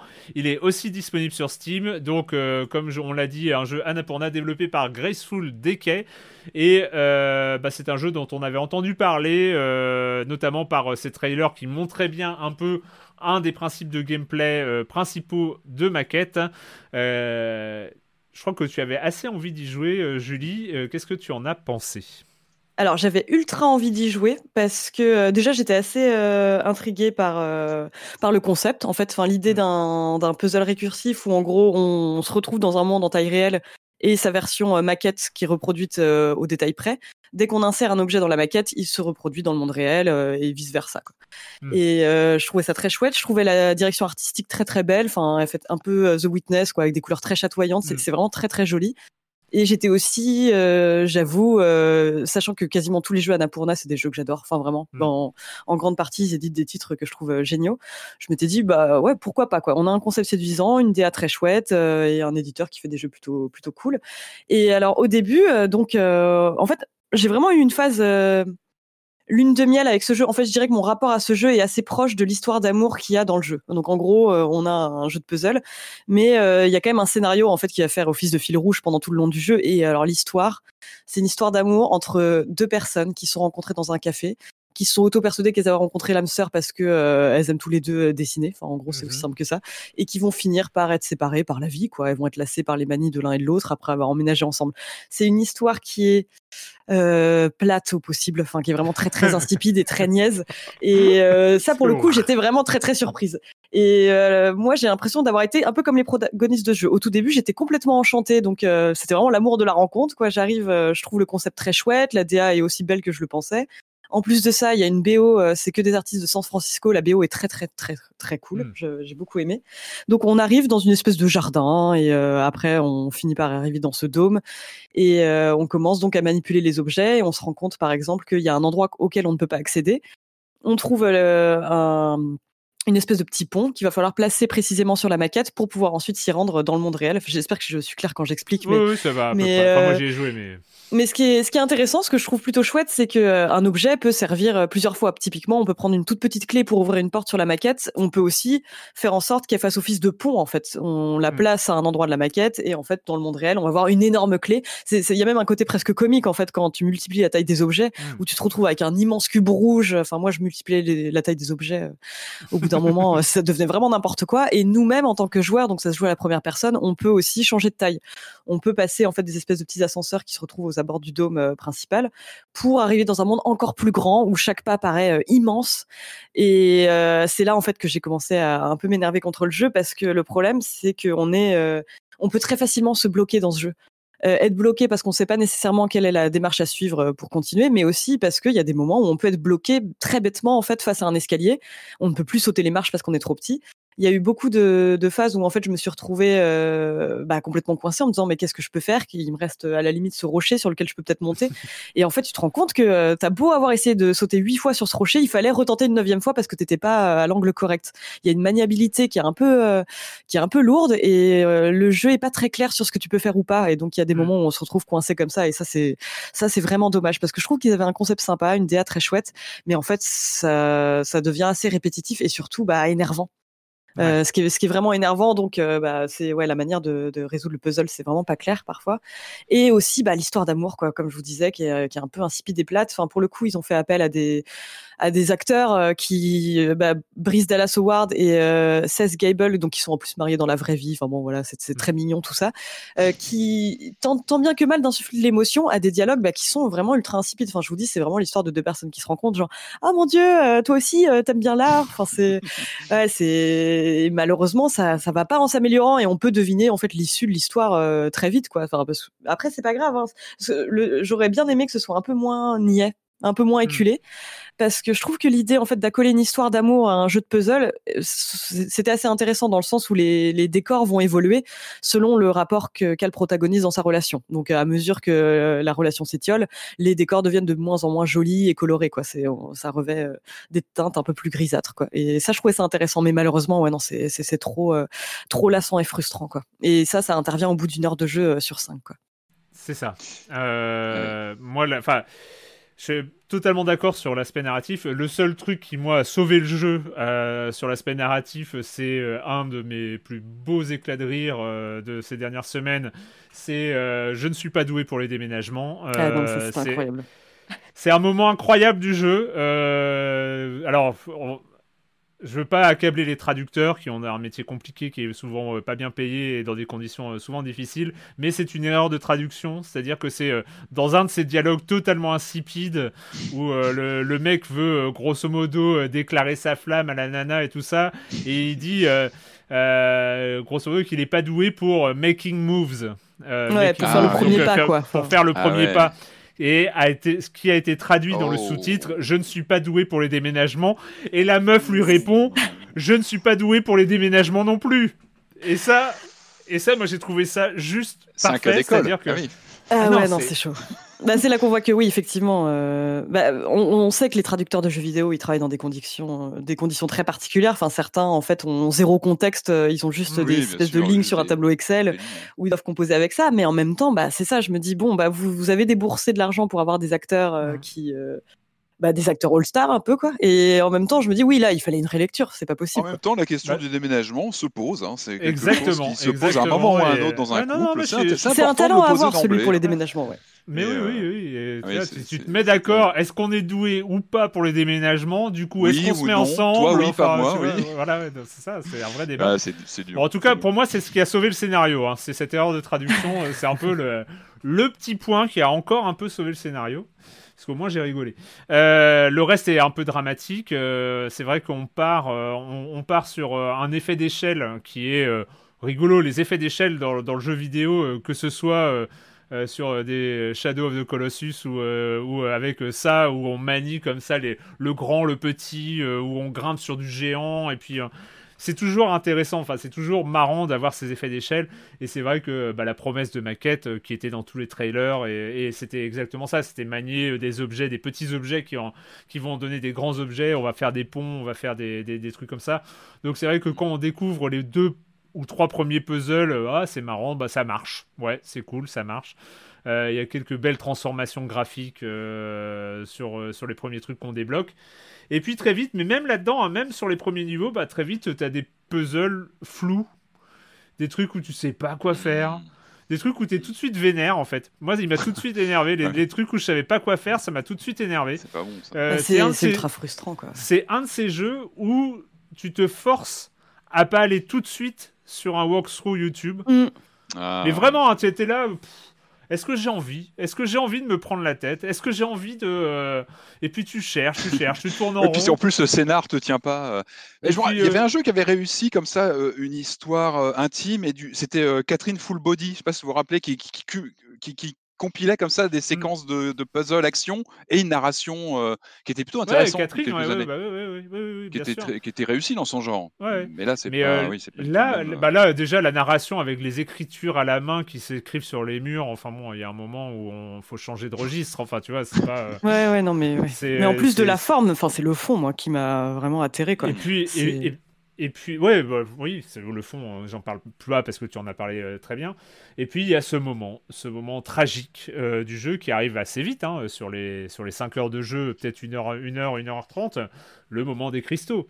Le moment Ouais. des cristaux où euh, rien que le gameplay te te saoule au dernier degré, c'est-à-dire que il va falloir trouver un cristaux bleu pour ouvrir des grilles bleues, euh, et puis euh, à l'intérieur des grilles bleues, il va y avoir des grilles rouges. euh, Alors il faudra que tu aies le cristaux rouge, mais tu peux pas transporter les deux en même temps. Donc comment tu vas faire pour Et là en plus, tu essayes de jongler un peu avec ça. Donc tu te dis bah c'est un peu euh, du- des, des- des énigmes environnementales, on va dire.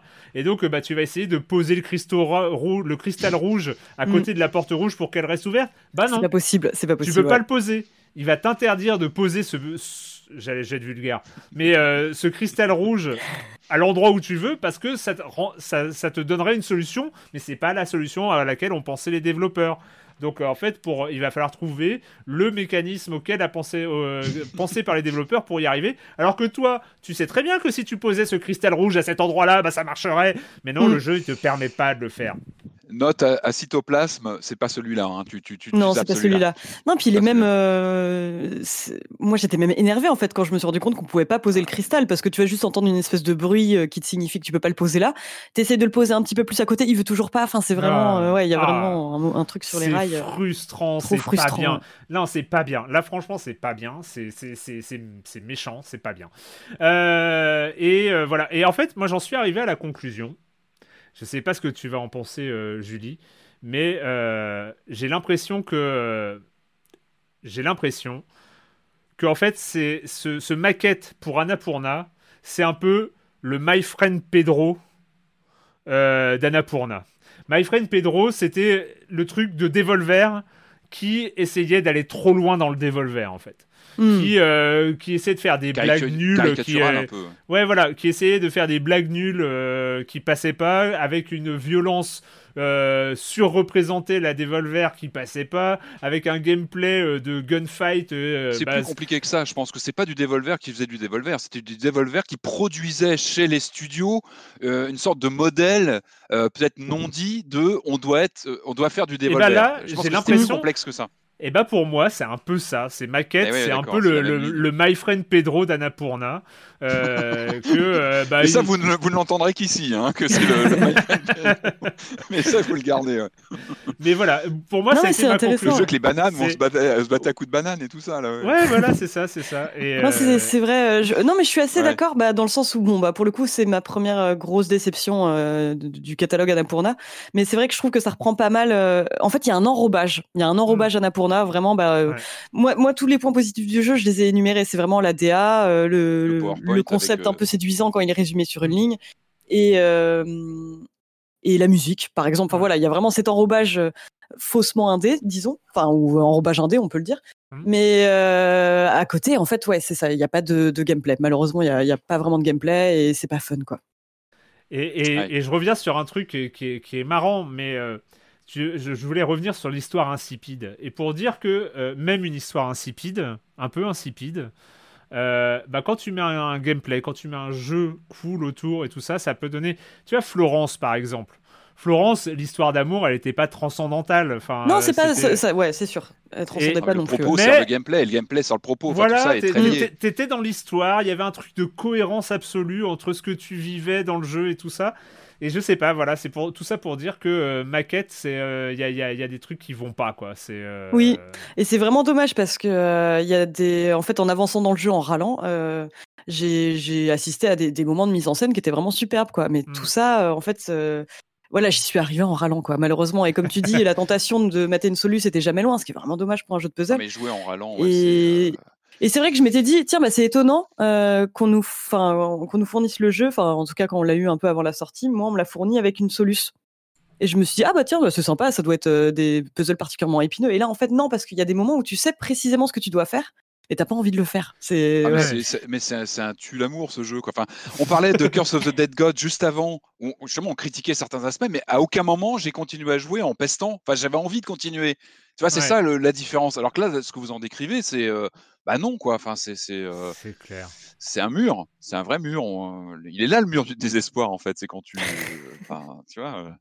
Ouais, bah voilà, ça s'appelle- Bon, en tout cas, ceux qui sont abonnés PS Plus peuvent essayer s'ils veulent euh, un petit peu euh, euh, se, se- se- essayer le machin sur, sur PlayStation. La cas, première pas heure est la superbe. La première heure est superbe. On va finir, on va finir cette émission avec un jeu dont on a déjà parlé un tout petit peu, alors qu'il y avait une sorte d'alpha comme ça, un test. Je crois que c'était en décembre dernier, parce que le test a été, le, jeu a été annoncé euh, l'été dernier, l'été 2020. Il y a eu euh, une alpha qui était testable ces derniers mois. Je crois que j'en avais pas un peu parlé. Euh, on pouvait l'essayer pendant une semaine sur quelques niveaux. En tout cas, jeu très prometteur avec cette ambiance, on va dire, avec ce comment dire, ce, combat en, en lieu clos très Mission Impossible ou les derniers James Bond, hein, le truc un peu violent au combat rapproché. La référence est là, mais le format de jeu proposé, on est sur du Rogue Deck Building.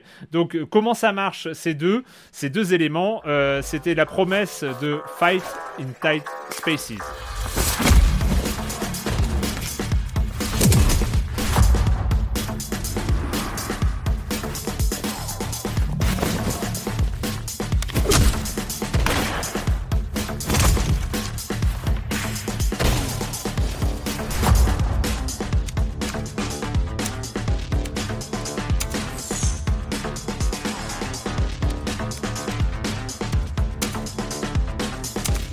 Fight in Tight Spaces, euh, donc euh, qui lui aussi est en early access, euh, mais on peut y jouer, on peut essayer euh, Très enfin, propre, euh, très propre, hein, Ouais. assez, assez abouti.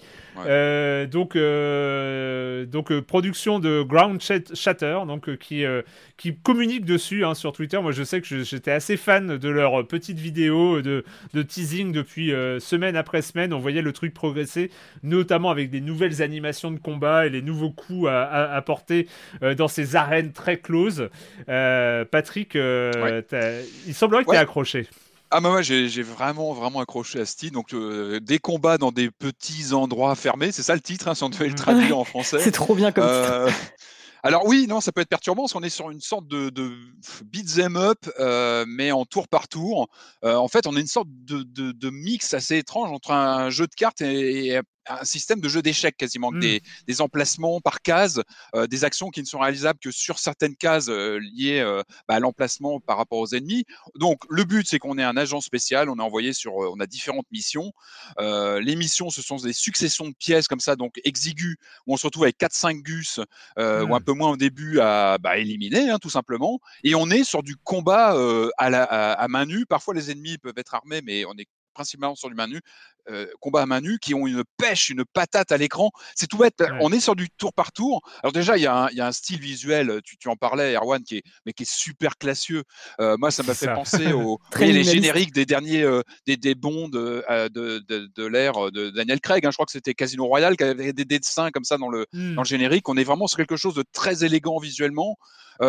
Ça, on peut penser à un look un peu à la Super Hot, euh, le jeu en VR, Mm. euh, avec comme ça des aplats de couleurs euh, assez tranchés, euh, et puis des mécaniques à la John Wick pour situer. Je crois que d'ailleurs il y avait un jeu de John fait. Wick qui reprenait ces mécaniques comme ça de, de, de, de baston, comme ça en case par case. Donc le but, on est dans des pièces, on se retrouve avec 3-4 gus à éliminer, et là on est en tour par tour, sur qu'on doit gérer ces déplacements et les coups. Tout ça passe par un système de cartes de jeu avec un deck, pareil, comme tu disais, Erwan, avec des cartes qui rentrent, qui sortent, qu'on va, qu'on va aligner, et on, on a son jeu qu'on doit gérer. Euh, et alors le mélange, moi ce que je trouve intéressant, c'est que je parlais du jeu d'échecs parce qu'on a ce positionnement sur le sur les niveaux qui sont donc des, des grilles. Hein, on doit se positionner. On tourne sa caméra dans tous les sens, c'est-à-dire que les, les, les personnages sont à l'écran. On peut tourner la caméra et voir. C'est important parce qu'il faut bien voir les positionnements sur ces cases. Euh, et il y a une, il y a, je trouve qu'il y a une ambiance folle quoi. Et, et, et ce qui est dingue, c'est qu'on est sur une sorte de beat'em all en tour par tour. Alors c'est un peu difficile à imaginer comme ça un beat'em all en tour, en tour par tour, mais c'est vraiment ça. Et je parlais d'une vraie patate parce que quand on donne un coup, on le ressent. Il Ouais. y, a, y a un effet. Les animations, elles sont géniales. ouais.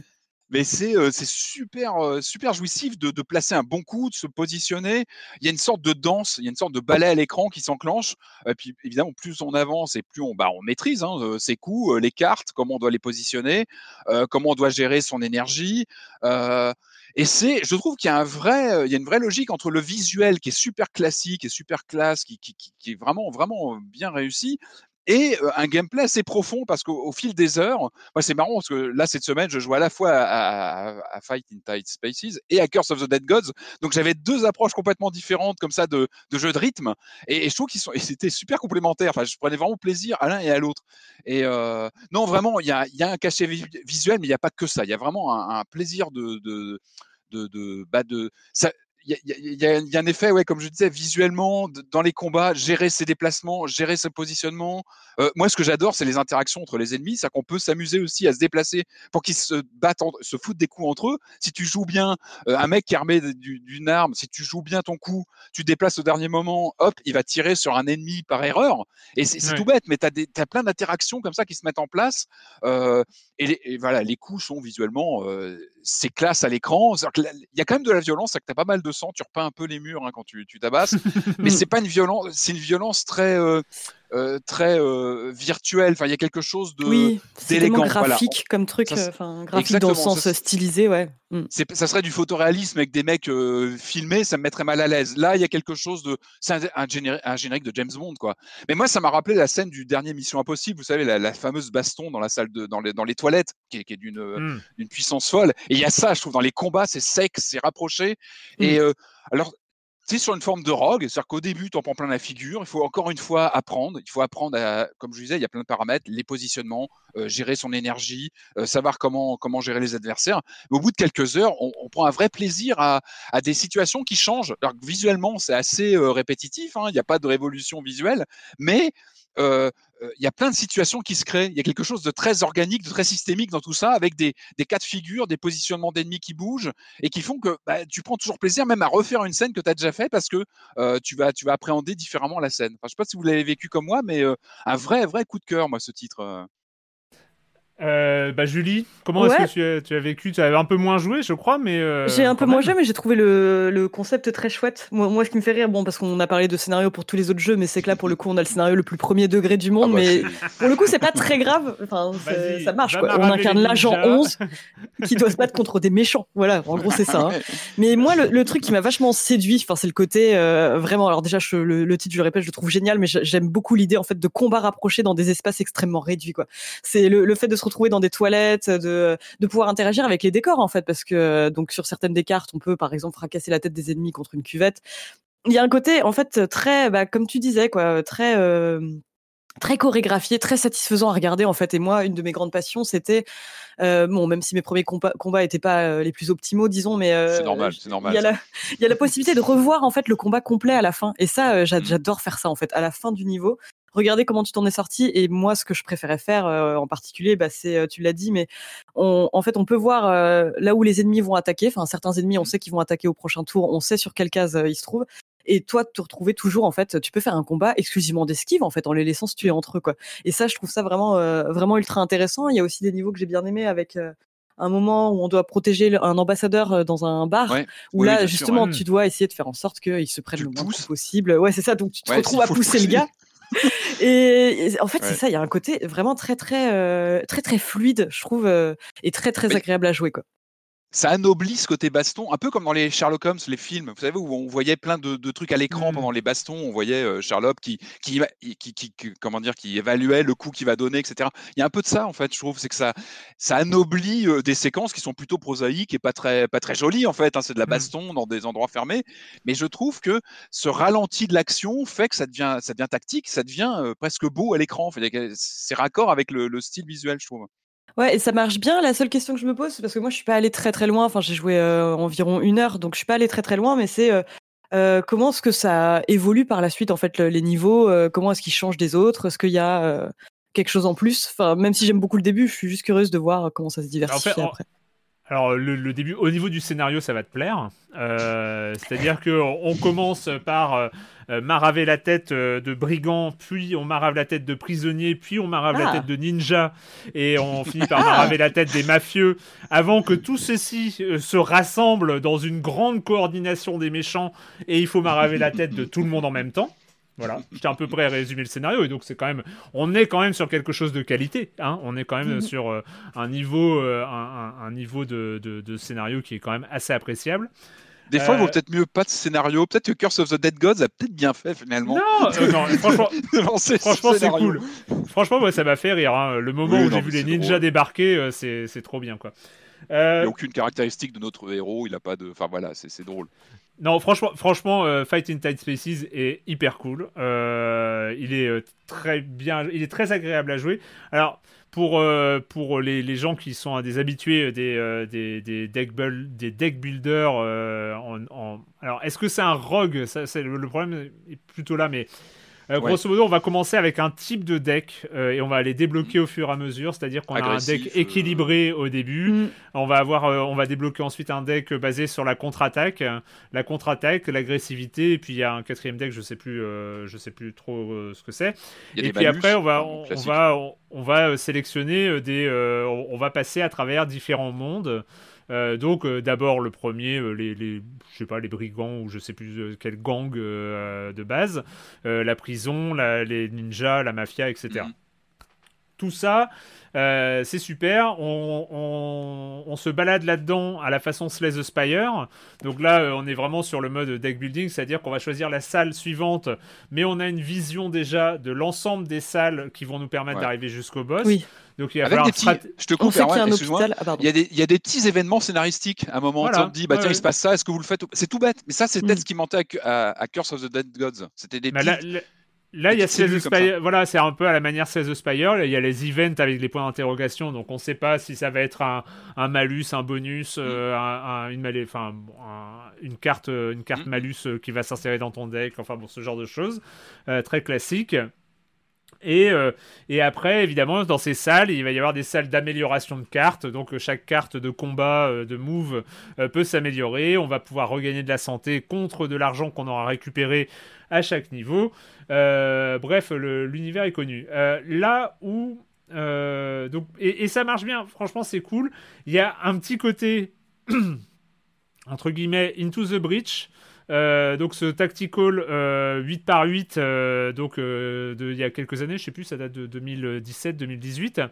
Euh, où en fait on, on connaît les actions de nos adversaires, on sait ce qu'ils vont faire, on connaît leurs capacités, et donc euh, c'est à notre tour de jouer. Donc il va falloir se déplacer, se placer en fonction de ce qu'on connaît des actions des adversaires et quoi. profiter Mm. et profiter justement de leurs actions parce que eux euh, bah s'ils tirent sur toi et que toi tu bouges Ça, mais un ça, c'est trop drôle, quoi. euh, devant euh, tu mets un ennemi devant et ben il va tirer Ah, c'est sur son jouissif, copain ouais, et donc euh, voilà il y a tout ce côté tactique et en même temps la contrepartie bah, c'est un peu la longueur euh, la, longueur de chaque niveau Euh, on est dans un deck builder certes mais on a en fait la base de gameplay euh, d'un deck builder c'est jouer les cartes euh, à la limite choisir son adversaire, on va, on va balancer une attaque contre tel adversaire et puis basta. Là, il faut gérer ses déplacements, euh, gérer les cartes de combat, gérer les points de magie, enfin l'équivalent des points de magie, les points d'action Mhm. euh, qu'on va avoir, euh, gérer le- les, les- les points de combo, ça c'est pas mal. Ouais, c'est pas mal les combos. de- les cartes qui s'enclenchent qu'en fin de. Voilà. euh, si on se déplace, ça- on diminue de 1 la combo, mais euh, voilà. Et, et si on arrive à, à- à augmenter assez haut cette- ce niveau de combo, on peut faire des ordres de finisher assez violents. Et, euh, et c'est assez cool. Sauf qu'en fait, ça donne. Un peu comme les parties d'Into the Breach, euh, ça donne des, des. Chaque scène est finalement assez longue à jouer. Mais c'est l'intérêt, je trouve. Ce, ce Oui. temps qui est complètement éthéré. Euh, Julie, tu parlais des replays, c'est génial. quoi. Tu, tu passes, je sais pas, moi, 10-15 minutes sur une carte, tu mets le Ouais. replay, ça dure. euh, c'est Ouais, c'est ça, et- en 10 secondes, cette c'est distance, tu vois, ce temps qui est comme ça, euh, euh, complètement élargi, je trouve ça intéressant, même en termes Mm. de mise en scène. De... C'était là, c'était vraiment John Wick euh, qui était euh, un peu euh, sur, sur ce, sur ce truc-là. Euh, ouais, sauf que euh, le- la contrepartie, euh, c'est la rejouabilité. euh, qui. euh, Ouais, En fait, Bah non, mais parce que dans, dans le deck building, il y a le côté euh, un peu jouissif de modifier ton deck, d'enlever des cartes, d'améliorer, Mhm. ah ouais, tiens, et de créer sa stratégie dans le deck.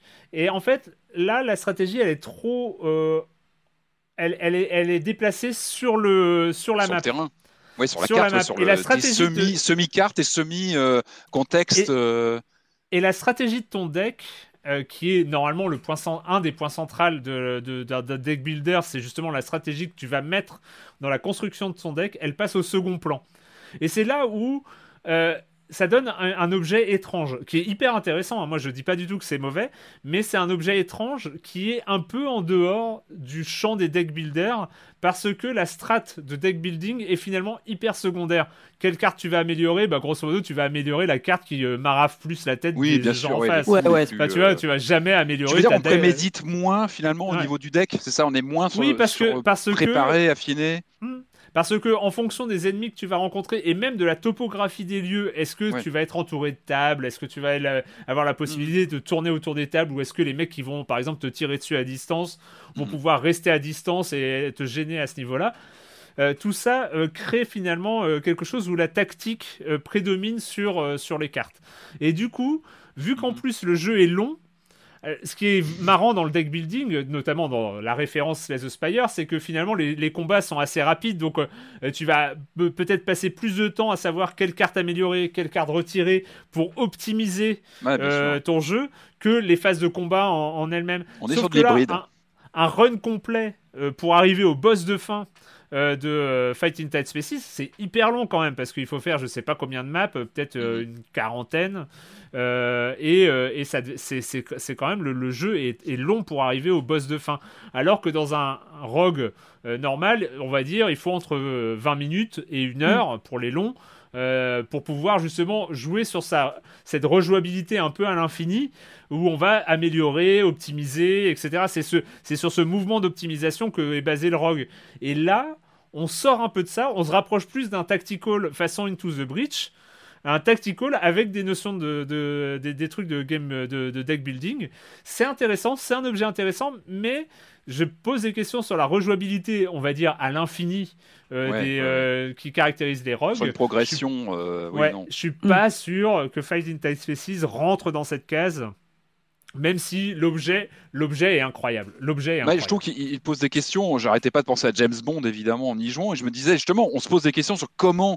On sait qu'IO Interactive travaille sur un prochain James Bond, je me dis, cette vision des combats comme ça en tour par Mm. tour, ne pas être sur de la baston euh, pure et dure, parce que il y a quelque chose de d'intellectualiser la baston. Je trouve ça intéressant, tu vois, de donner Ouais. un, un Chorégraphier tempo. la baston, ouais. Et ouais, je trouve ça, il y, a- il y a vraiment une piste à creuser. Ce jeu, il ouvre un truc, euh, il rend ça euh, joli, il rend ça intéressant. euh, voilà, on n'est pas sur du matraquage de boutons et, et ça calerait bien, je trouve, avec un, un jeu James Bond peut-être plus complet, avec d'autres choses Ouais. dedans, mais il y a une piste intéressante, vraiment, je trouve. Et euh, ce, qui est, et ce qui est rigolo, notamment pour ceux qui ont fait l'alpha, c'est que euh, en nombre de cartes, en nombre d'actions avec les animations qui vont avec, euh, là on est servi. Il y a plein d'animations, les doubles Ouais. coups de pied, les. euh, Ah oui, les, euh, 'fin, c'est- Ah, mais les animations, petit- les bruits, sont vraiment très bien faits. C'est un petit vraiment ragdoll, super. euh, un petit ragdoll Non. dans les ennemis quand tu les, tu les, tu les Euh, tabasses. non, non, euh. franchement, franchement, Et y a la musique, trucs, euh, j'adore la musique. Tu as une sorte ouais. de musique euh, semi-techno, semi-ascenseur. Il y a un, il y a un Oui, truc qui est- en, arrière-plan. Mais C'est vraiment pareil, assez classieux, assez, assez élégant. Enfin, tout ça est très cohérent. On sent qu'il a été Mm. très pensé, ce jeu. Et euh, il, a, il a vraiment un truc, quoi. Il a vraiment un truc, une vraie personnalité. euh. Et vu comment il a évolué, il, va continuer à évoluer, on, on sait que bah, pour- il y a les défis quotidiens euh, qui devraient Mm. arriver, il y, a, il y a pas mal de choses qui sont prévues. Euh, c'est vraiment un jeu à surveiller. Il est à 21 euros, euh, donc en early access euh, sur Steam. Franchement, Epic aussi, ouais, Steam Epic. et épique. Et, et ouais. c'est pas, enfin c'est pas volé parce que le jeu est, c'est vraiment une Ah super non, expérience, et hein. moi j'attends vraiment le côté early access. Où est-ce que vont se situer un peu les améliorations? Peut-être une remise en avant du deck building, mais en même temps. Il y, a, y y cet équilibre. Il peut pas se passer de la tactique. Les maps sont, sont complexes et tout ça. Donc Ouais. euh, vraiment, euh, vraiment un objet. euh, je suis très curieux, euh, très curieux de voir où il va aller. Euh, bah, c'est fini pour cette semaine, pour les Ouais. jeux vidéo, dites-moi. Euh, on en avait quatre. Euh, bah merci à tous les deux, c'était encore une fois très très cool. Je mets un petit point d'interrogation, alors c'est pas sûr sûr, il y a un petit point d'interrogation sur l'émission de la semaine prochaine, alors je sais, j'essaie- j'évite de faire ça, tout ça. Il y a un point d'interrogation sur le fait de savoir est-ce qu'on pourra euh, la faire ou pas. Il y aura peut-être une surcharge de travail à prévoir euh, dans les jours qui viennent euh, de mon côté. Et donc, on va voir si on va réussir à caler ça, mais on va faire tout pour qu'il y ait une émission la semaine prochaine. Mais voilà, je vous dis peut-être une mauvaise surprise, je ne sais pas. Bref, c'est l'heure de cette question rituelle à laquelle vous n'allez pas échapper. Et quand vous ne jouez pas, vous faites quoi, Julie? Alors moi, euh, j'ai regardé Le Dain de Quentin Dupieux, figurez-vous. Ah Euh, ouais, ça faisait hyper longtemps que j'avais envie de le voir parce Ah que euh, autant je suis pas fan de tous les films de Quentin Dupieux. Enfin, je faut, faut vraiment être euh, être client. J'avais pas spécialement aimé Rubber, mais j'avais beaucoup aimé Steak par exemple. Donc c'est un peu difficile pour moi de me positionner par rapport à, à ce qu'il fait, enfin en tout cas au cinéma. Et pour le coup, j'avais adoré euh, Au Poste, donc celui qu'il avait sorti juste avant, Oui, euh, qui était qui était mais Excellent. vraiment euh, ultra drôle quoi, vraiment ultra drôle. Et là, bah, on est un peu sur le même type de format. hein. C'est un film qui fait genre 1h15, 1h10, un truc comme ça, où t'as absolument pas le temps de t'ennuyer. Et le pitch, c'est vraiment un truc qui se résume sur une nappe en papier, mais qui me fait mourir de rire. C'est euh, l'histoire d'un type qui est incarné par Jean Dujardin, qui fait l'acquisition d'une veste 100% d'un, et qui euh, va devenir peu à peu obsédé par la matière 100% d'un, et jusqu'à nourrir euh, l'ambition de devenir la seule personne sur Terre à porter une veste. Ça a l'air très con comme ça, c'est très très con comme film, et c'est vraiment super. C'est vraiment il super. Enfin, hein, il y a de l'infini à chaque fois dans les pitchs. hein. c'est vraiment ultra drôle, c'est très très bien écrit, c'est complètement absurde. Euh, Jean Dujardin est très bon, mais il y a aussi Adèle Haenel qui est, qui est très très bien euh, dans ce film euh, également. Et le problème, c'est que voilà, je peux pas trop m'étendre sur ce film sans spoiler, mais c'est juste voilà, tout ce qu'il faut en retenir, c'est que c'est euh, complètement absurde et drôle et, et que ça marche très bien. Et pour moi, c'est vraiment dans la lignée d'Au Poste. Et il partage, je dirais, un petit défaut avec Au Poste, c'est euh, c'est la fin. La fin, en fait, t'as l'impression qu'on Mm. sait pas trop où on va nous mener, et la fin, t'es un peu là, ah oui, ok, d'accord, quoi. Mais bon. J'en dirais pas plus, j'en dirais pas plus, mais je pense qu'il faut le voir. Euh, Patrick Alors, euh, deux salles, deux ambiances. Je vais essayer de rebondir après tout ça, parce que c'est difficile. Euh, un prince à New York 2. Voilà. Ah ouais Oh on parle. oh là Euh, là. Eh bah si, bah si, si, si, parce que moi Oh. j'attendais évidemment bah, 35 ans, euh, ou un peu moins quand même, euh, après l'original. Donc on rappelle, hein, euh, suite donc, du fameux film de John Landis, hein, c'est pas rien, euh, Ouais. des années 80, avec Eddie Murphy. euh, alors j'ai appris en faisant des recherches comme ça qu'il y avait eu un pilote pour un spin-off à l'époque, mais qui n'a pas fait long feu. Il y avait une série qui devait se faire, mais bon, a priori ça c'est c'est un peu, un peu terminé. Alors moi j'aime bien l'original. J'aime bien l'original. Pour moi c'est une sorte de conte de fées euh, typiquement années 80. Euh, on, on, on suivait Hakim, euh, le prince de Zamunda, euh, donc une riche nation africaine, une sorte de paradis perdu qui, qui déboulait à, à New York et qui voilà, qui rencontrait une jeune femme, etc. Euh, c'est vraiment un, un film typique de l'époque et donc retour, euh, donc retour dans, un, dans une suite des années après sans John Landis. Malheureusement, ça, ça va se sentir. Alors, il devait sortir en salle, vu les circonstances, il fait partie de ces films qui se retrouvent. Là, c'est Amazon Prime qui a, qui a mis la main dessus, je crois, pour plus de 100 millions de dollars. Enfin, c'est pas rien, quoi. C'est vraiment, Oh il y, y a un vrai mercato pour ces films qui loupent une sortie cinéma. Euh, alors, c'est du bon. Alors, on est sur une suite euh, des années après, donc on apprend que Hakim a eu un, fils caché euh, durant les années 80 avec une scène qu'on n'a pas vue à l'époque, mais qu'on revoit là, faite avec des CGI vraiment gênant. En fait, c'est assez étonnant. On, on le voit euh, donc rencontrer une, une nana et il va avoir un enfant avec elle, mais c'est fait avec. C'est-à-dire qu'on a un, on a un Eddie Murphy rajeuni par CGI, c'est assez bizarre. Euh, sinon, bah, ce, ça ce donne qui est quoi intéressant, c'est- qu'on retrouve. le- L'effet de rajeunissement? Enfin, ça, Ah, est-ce qu'on a un est- effet chelou The Irishman ou? Ah, il est super chelou, ouais, il est vraiment Ouais. super chelou. Mais bon, D'accord. bref. Euh, non, ce qui est intéressant, c'est qu'on retrouve euh, quasiment tout le casting, quoi. euh, Arsenio Hall, James Earl Jones aussi qui revient, et puis donc il y a ce nouvel acteur qui joue le fils caché de Hakim. Il y a des nouveaux acteurs, il y a Wesley Snipes qui joue le grand méchant. Je suis bon client, quoi, Wesley Snipes, j'aime bien. Il y a Leslie Jones qui était, vous savez, dans Ghostbusters le 2016, euh, qui était la, nana qui parlait fort, tout ça, et qui, qui a un rôle important aussi ici, qui est plutôt moi que j'aime bien à l'écran, elle, elle, est- elle est chouette. Bon après, ça apporte pas grand-chose, très franchement on en sort un peu comme après un, plaisir coupable. C'est-à-dire que ça apporte pas grand-chose, c'est vraiment du fan service pour retrouver les acteurs. C'est-à-dire qu'ils ont réuni une grande partie du casting, ça c'est plutôt bien joué. Ça apporte pas grand-chose. Moi, je reste vraiment nostalgique de l'original qui avait, qui avait un truc, mais ça c'était John Landis, quoi. Il arrivait à, à créer quelque chose euh, avec ses, encore une fois, ce conte de fées des années 80 à New York. Enfin, il y arrivait quelque chose. Et je crois que c'était le premier film où Eddie Murphy euh, euh, commençait à jouer plusieurs rôles. Savez, il se maquille, il jouait plusieurs personnages, et c'est vraiment avec ce film-là qu'il met ça en, en- scène dans les années, donc en 88. Donc voilà, plaisir coupable. Et moi, je vous avoue que j'ai, euh, moi, j'ai une sorte d'appétence un peu bizarre pour les, pour toute la, la, la, la carrière de- récente d'Eddie Murphy. Euh, C'est-à-dire que moi, je me rappelle encore avoir découvert lors d'un vol vers Los Angeles, on en parlait, un de ces films qu'on découvre en avion. les films Euh, d'avion ouais. Appelez-moi Dave. Alors appelez-moi Dave, il m'avait complètement fasciné lors d'un vol vers, vers le 3, où en fait il est, euh, il est un, il- Eddie Murphy, c'est un énorme robot et tu as un mini Eddie Murphy à l'intérieur et il dirige comme ça un, euh, le Eddie Murphy euh, parmi les humains et c'est complètement On décalé. dirait maquette avec Eddie Murphy quoi. Ah mais c'est ce film est incroyable j'avoue que j'ai une fascination pour le, la carrière euh, un peu sur le tard de d'Eddie Murphy. Euh, cette icône des années 80. Après, il y a eu euh, Vampire à Brooklyn, Pluto Nash, aussi une sorte de, de nanar SF euh, ultra friqué. Enfin, c'est voilà. Eddie Murphy, moi, je, je suis assez fasciné. Bon là, il est pas au meilleur de lui-même. hein. Très franchement, on Bon. sent qu'il cachetonne. Franchement, je vais pas le recommander. Je sais qu'après, on peut gérer un SAV des, des recommandations euh, en fin d'émission, donc je le recommande pas forcément, mais c'est c'est- du fan service. Quand tu as vu l'original et que tu l'aimes bien, tu es content de revoir les acteurs. T'en tires pas grand chose, tu l'oublies assez vite. Tu as plutôt envie de remettre l'original parce qu'il y avait quelque chose. C'est un film des années 80 typique. Euh, maintenant, j'ai vu en regardant un peu sur IMDb qu'il y avait un Beverly Hills 4 Cop 4, donc le flic de Beverly Hills 4 euh, prévu euh, du côté de Eddie Murphy. Donc, euh, bah, on va suivre ça euh, de près parce que parce que voilà quoi. Et quand euh, tu dis on, euh, on t'entends, tu vas suivre ça de près. Peut-être, ouais. Ben non, mais voilà, plaisir coupable. bon, Voilà, j'ai déjà un peu oublié en fait, mais. euh, Euh, Ça se mais pour, pour ma part, je il fait un record, d'ailleurs, j'ai vu que c'est un record, je crois, dans, dans les, dans les films en streaming des, dernières, des derniers mois. Donc, euh, Ah ouais. a priori, il est bien reçu. ouais. Il fait du volume, en tout cas.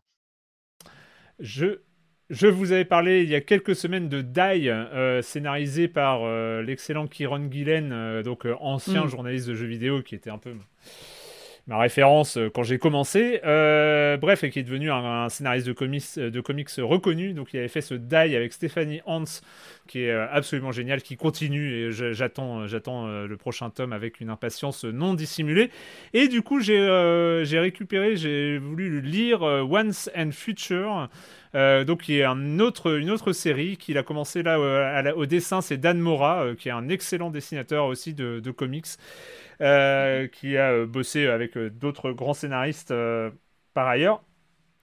Euh, le pitch, euh, le pitch est assez rigolo. C'est euh, grosso modo en Cornouailles, en Angleterre. on a retrouvé des objets ayant appartenu au roi Arthur.